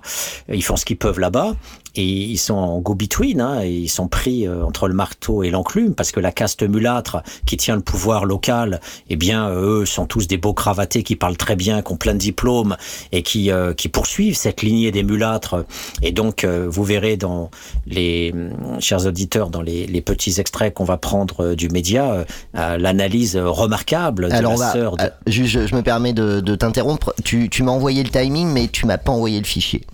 Donc on Ah. va pas écouter les. Mais c'est pas grave, on les écoutera peut-être la, semaine é- prochaine. On les écoutera la semaine prochaine. Mais ça te permet de Mais- poser le contexte en tout cas. Vo- Voilà, et donc du coup, euh, la- une des sœurs de, de ces travailleurs sociaux, qui a donc du capital culturel, euh, donc euh, brosse une analyse vraiment exemplaire de la situation locale.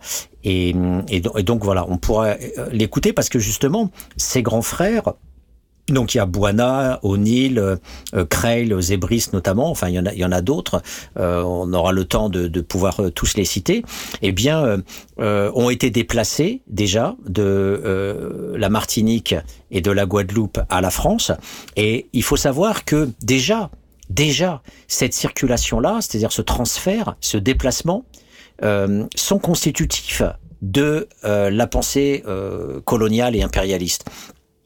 C'est quelque chose qu'on ne peut même pas imaginer tellement c'est violent. Euh, euh, à la limite, il faudrait le vivre pour vraiment voir ce que ça, ce que ça veut dire. Euh, simplement, il faut savoir que les Anglais, les Français, les, Hollandais ont, ont, raflé systématiquement leur, leur sous-prolétariat et l'ont transporté de force euh, en Australie, en Afrique. Euh, Souvenez-vous même des communards, euh, presque tous les communards, ceux qui n'ont pas été flingués, hein, il y a eu plus presque 20 000 communards assassinés par Thiers et, et ses sbires. À l'époque, on a perdu la guerre contre les Allemands en 70, 71, euh, mais ils ont été déportés en Nouvelle-Calédonie, la, plupart. Il faut savoir que les Antillais étaient soit déportés au bagne de Cayenne, soit étaient déportés en Afrique de l'Ouest. Il y avait des bagnes français en, Afrique de l'Ouest, dont, dont Biribi. Alors Biribi que que j'ai connu parce que en faisant ma thèse sur euh, l'histoire de la répression et, des, et de l'apparition des forces de maintien de l'ordre, euh, j'ai découvert qu'il y avait eu notamment en 1906 une rébellion des militaires. Et ces militaires, euh, alors je ne sais plus quel, quel était le numéro du régiment d'infanterie, mais en tout cas tout, tout le régiment a été déporté en Afrique puisque c'est une pratique habituelle, donc par Clémenceau. Aucun n'est revenu vivant.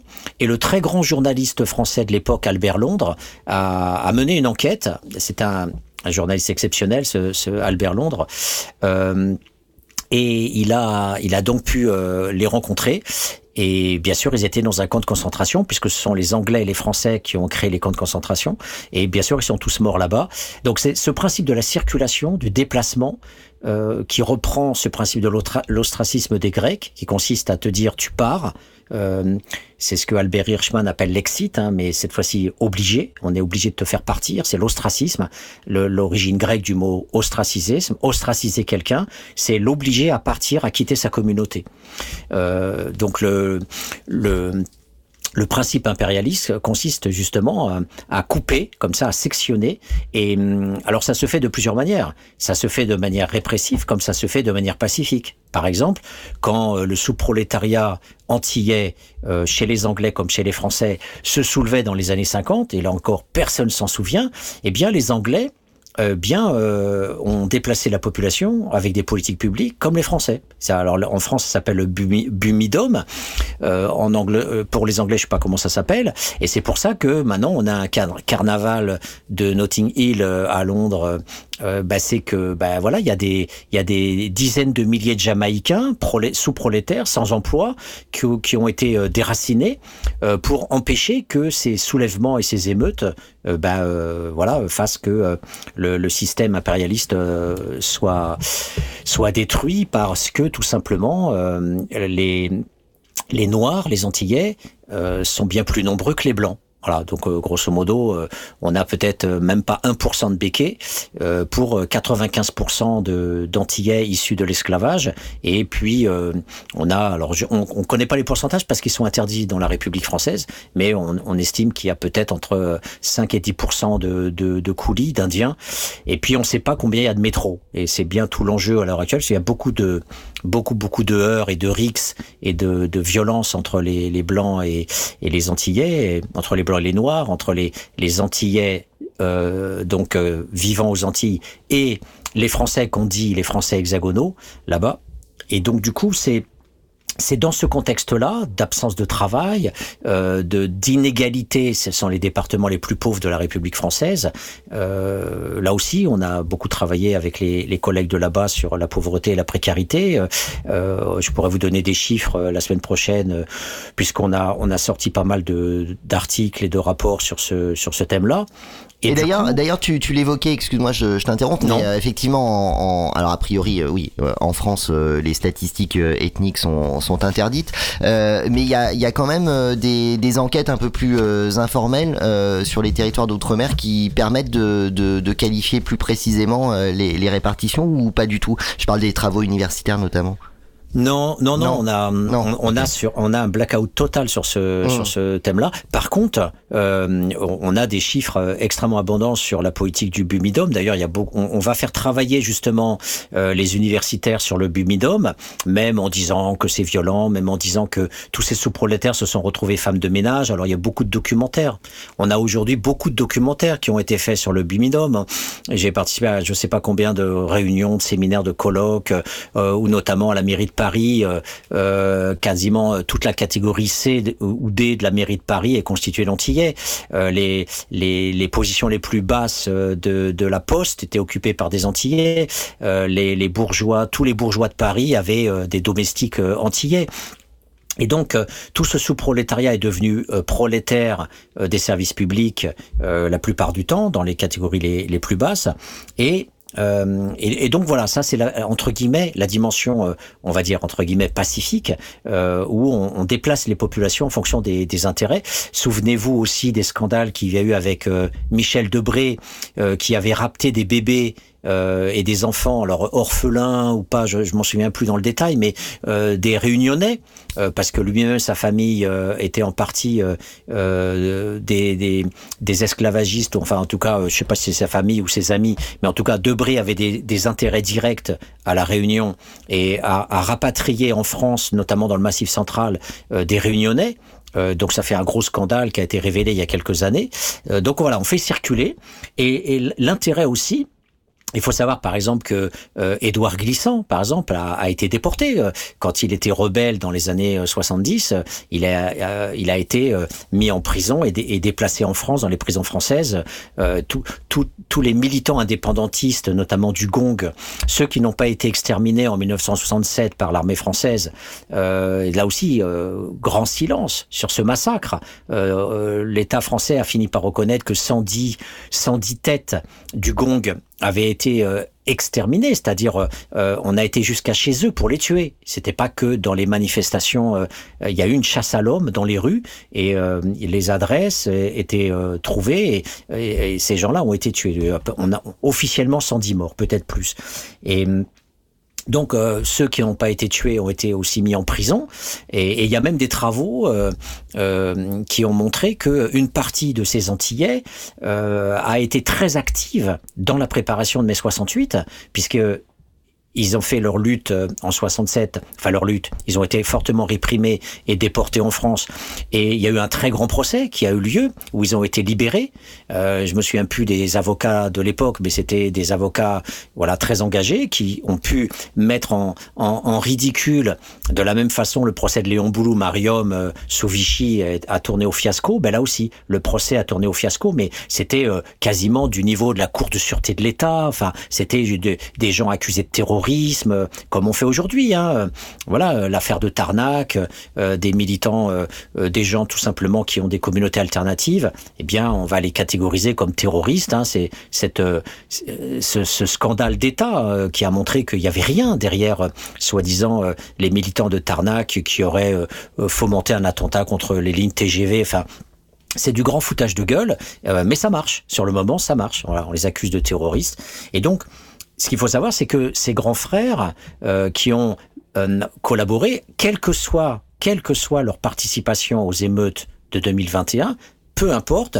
Ce qui, a, ce qui est intéressant de voir, c'est qu'ils ont été tous internés en France on les a déplacés.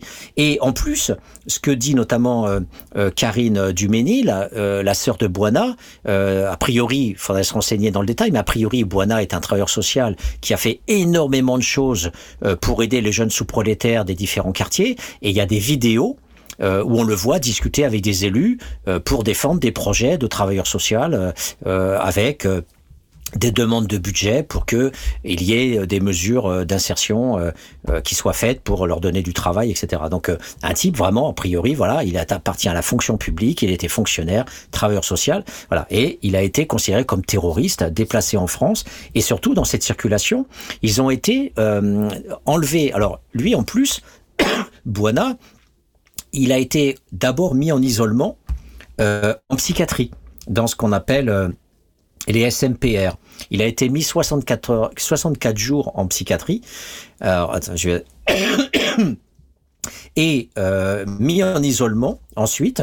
Donc on a des tentatives d'humiliation, on a des tentatives de déshumanisation qui sont rappelées par les avocats des sept grands frères, euh, qui sont rappelés par euh, la sœur euh, Karine et, et, les autres militants et qui disent mais pourquoi nous, pourquoi nous des Antilles, on a ce traitement hallucinant contre nous, contre notre corps et donc le reportage du média qui dure hélas trop longtemps, 23 minutes, euh, nous montre Nadia qui pose la question à, la sœur et qui lui dit mais euh, comment expliquer ce différentiel entre la Corse et les Antilles? Euh, quand tout le monde se moque, euh, tout le monde se moque de, la façon dont l'État français intervient euh, euh en Corse avec euh, un laisser-faire hallucinant, on peut voilà brûler, on peut casser, voilà, il faut faire très attention quand on met les pieds en Corse, quand on réprime les velléités indépendantistes corse, et il n'y a pas du tout le même traitement avec avec euh, les Antilles. Donc là aussi, ça suppose d'étudier finement euh, comment l'État, à l'intérieur même de l'État, euh, les hauts fonctionnaires, les militaires, gèrent et pensent euh, la façon de gérer les colonies. Comment on gère la, eh ben, on, gère pas la colonie corse de la même façon qu'on gère la colonie Martinique, la colonie Guadeloupe. Et c'est ça aussi qui, qui nécessiterait des études et on les a pas ces études parce que l'immensité des universitaires et il y a des séminaires sur l'outre-mer qui se déroulent à droite à gauche un peu partout, etc. Il y a un langage, il y a des concepts, il y a des cas théoriques qui nous empêchent de penser ça et qui font qu'on va penser euh, au mieux euh, le Bumidum en disant euh, oh là là qu'est-ce que c'était triste quand même la façon dont on les a accueillis en France. Alors quels sont les emplois qu'ils ont trouvés etc on va faire un documentaire on va leur donner la parole. Alors on a une sorte de victimisation euh, un peu je vais être provocateur mais c'est juste uniquement provocateur. On va dire, on va faire de la victimisation à la LDH. Voilà, on va, on va dire, mais quand même, c'est contraire aux droits de l'homme. C'était pas quand même très sympathique la façon dont elle les accueillait. Mais voilà, ça a le côté un peu euh, gentillet, moraliste, euh, droit de l'homisme euh, qui va pas plus loin. Mais à la base de, de, tout ça, on manque totalement euh, d'enquête et il n'y a aucun laboratoire, aucun laboratoire euh, qui ne travaille sur euh, l'outre-mer. En France, ça n'existe pas. Alors, on pourrait le nommer l'outre-mer, euh, mais alors si on dit les espaces néocoloniaux, ça fera rire, mais absolument tout le monde, parce que c'est impossible que dans l'espace universitaire français, on utilise le mot néocolonial comme ça c'est totalement impossible. En tout cas, de dire qu'un laboratoire pourrait s'intituler "Étude du néocolonialisme français", c'est c'est c'est euh, voilà, c'est là une boutade qui ferait rire euh, n'importe quel euh, fonctionnaire de ce ministère de la Recherche. C'est pour dire à quel point on est dans l'impensé, à quel point on est dans la censure, on, est vraiment dans ouais. Alors ça ça pose des questions en termes de démocratie. Où est la démocratie dans le monde scientifique? Elle est où? Pour être à ce point euh, dans l'impossibilité euh, de voir que euh, ces espaces-là, eh bien, sont des espaces. Alors, il y a toutes sortes d'affaires sur lesquelles je pourrais pas revenir ici sur le temps que, qui nous est imparti, mais déjà le fait de les, de les faire partir d'un espace outre-mer, qui est un espace tropical, où les, où les gars sont, sont, sont déplacés en avion et arrivent euh, à Orly euh, en, en, tenue euh, tropicale, c'est-à-dire avec un short et un t-shirt en plein hiver, euh, c'est ce qui est aussi dénoncé par euh, les avocats, dénoncé par les familles. donc c'est tout un ensemble de maltraitances qui se conjuguent, qui, qui se cumulent et qui permettent de, voir que ce qui est recherché, effectivement, euh, c'est euh, c'est une certaine forme d'humiliation parce que l'État français a besoin absolument de conforter le pouvoir des béquets de et, et de et de créer en permanence euh, la la soupe de créer en permanence l'assiette au beurre, comme disait le, le journal, euh, le journal, euh, comment il s'appelait ce journal du peuple? Ça, m'échappe totalement, mais euh, je vois ex- exactement à quoi tu fais référence. Et donc le l'assiette au beurre, voilà, c'est c'est le fait que les élites mulâtres en fait mangent, hein, elles mangent, et donc euh, eh bien euh, c'est un pays de fous parce que on, on a on a aucun aucune vision claire euh, des, des positions politiques. En fait, tout, tout est complètement brouillé, on comprend rien. Euh, donc, par exemple, le- le- les mulâtres euh, peuvent se dire du Parti socialiste, et comme il peut y avoir euh, des partis indépendantistes qui sont pas du tout indépendantistes, qui seront juste clientélistes, il peut y avoir des partis de droite, mais les gens auparavant étaient de gauche. Par exemple, là, il y a un des élus qui soutient les grands frères qui était à la République en marche et qui, bien sûr, maintenant est passé euh, à divers gauches. Le problème, c'est que dans cette société-là, eh bien, ces élites mulâtres euh, euh, ne peuvent pas dépasser ce qu'on appelait l'autonomisme césarien. Donc on reste dans quelque chose de très social-démocrate, ce qui était Césaire, hein, avec euh, son parti euh, auto- autonomiste. Et, donc euh, les, les, élites locales, et c'est très bien dit par c'est très bien dit par Karine, les élites locales en fait la plupart du temps sont en totale rupture et en totale euh, c'est un apartheid, donc c'est une sorte de caste, une caste bourgeoise noire euh, qui euh, qui est bien embêtée avec ces sous-prolétaires qui n'ont pas de travail et qui qui sont tout autour de Fort-de-France, ce qui fait qu'il n'y a, pas de il y a pas d'échange. C'est très cloisonné et ils en ont peur. Donc il y a trois élites, les béquets, les mulâtres et les technocrates de l'État français, qui essayent de gérer ce sous-prolétariat là-bas, sachant que le prolétariat est quasiment inexistant puisqu'il y a quelques euh, prolétaires des champs qui bossent sur les euh, les champs de bananes et qui la plupart du temps sont même pas antillais, la plupart du temps ce sont des haïtiens ou des dominiquais qui ou des saint-luciens euh, qui viennent travailler en prolétariat corvéable à merci là-bas et qui en plus en plus sont par ce discours des mulâtres qui va dans le sens des béquets et de l'État français, tiennent un discours raciste euh, contre ces noirs. C'est-à-dire que on a une classe noire, anti-noire, euh, qui au lieu de défendre le prolétariat euh, haïtien ou le prolétariat saint-lucien, eh bien vont faire du Front National. euh, là-bas. Ce qui fait que, euh, alors que Marine Le Pen était relativement mal reçue là-bas, euh, euh, parce que quand même, malgré tout, ils sont racistes, eh bien, Bardella a été très bien reçu, et le vote euh, RN est très important dans oui, les on l'a- on l'a vu euh, lors du, du second tour de, de l'élection euh, présidentielle de, de 2022. Euh, merci, euh, merci Patrick. Euh, on va, on va conclure ici et puis euh, merci pour cette entrée en matière. On, on reviendra sur sur le sujet la semaine prochaine.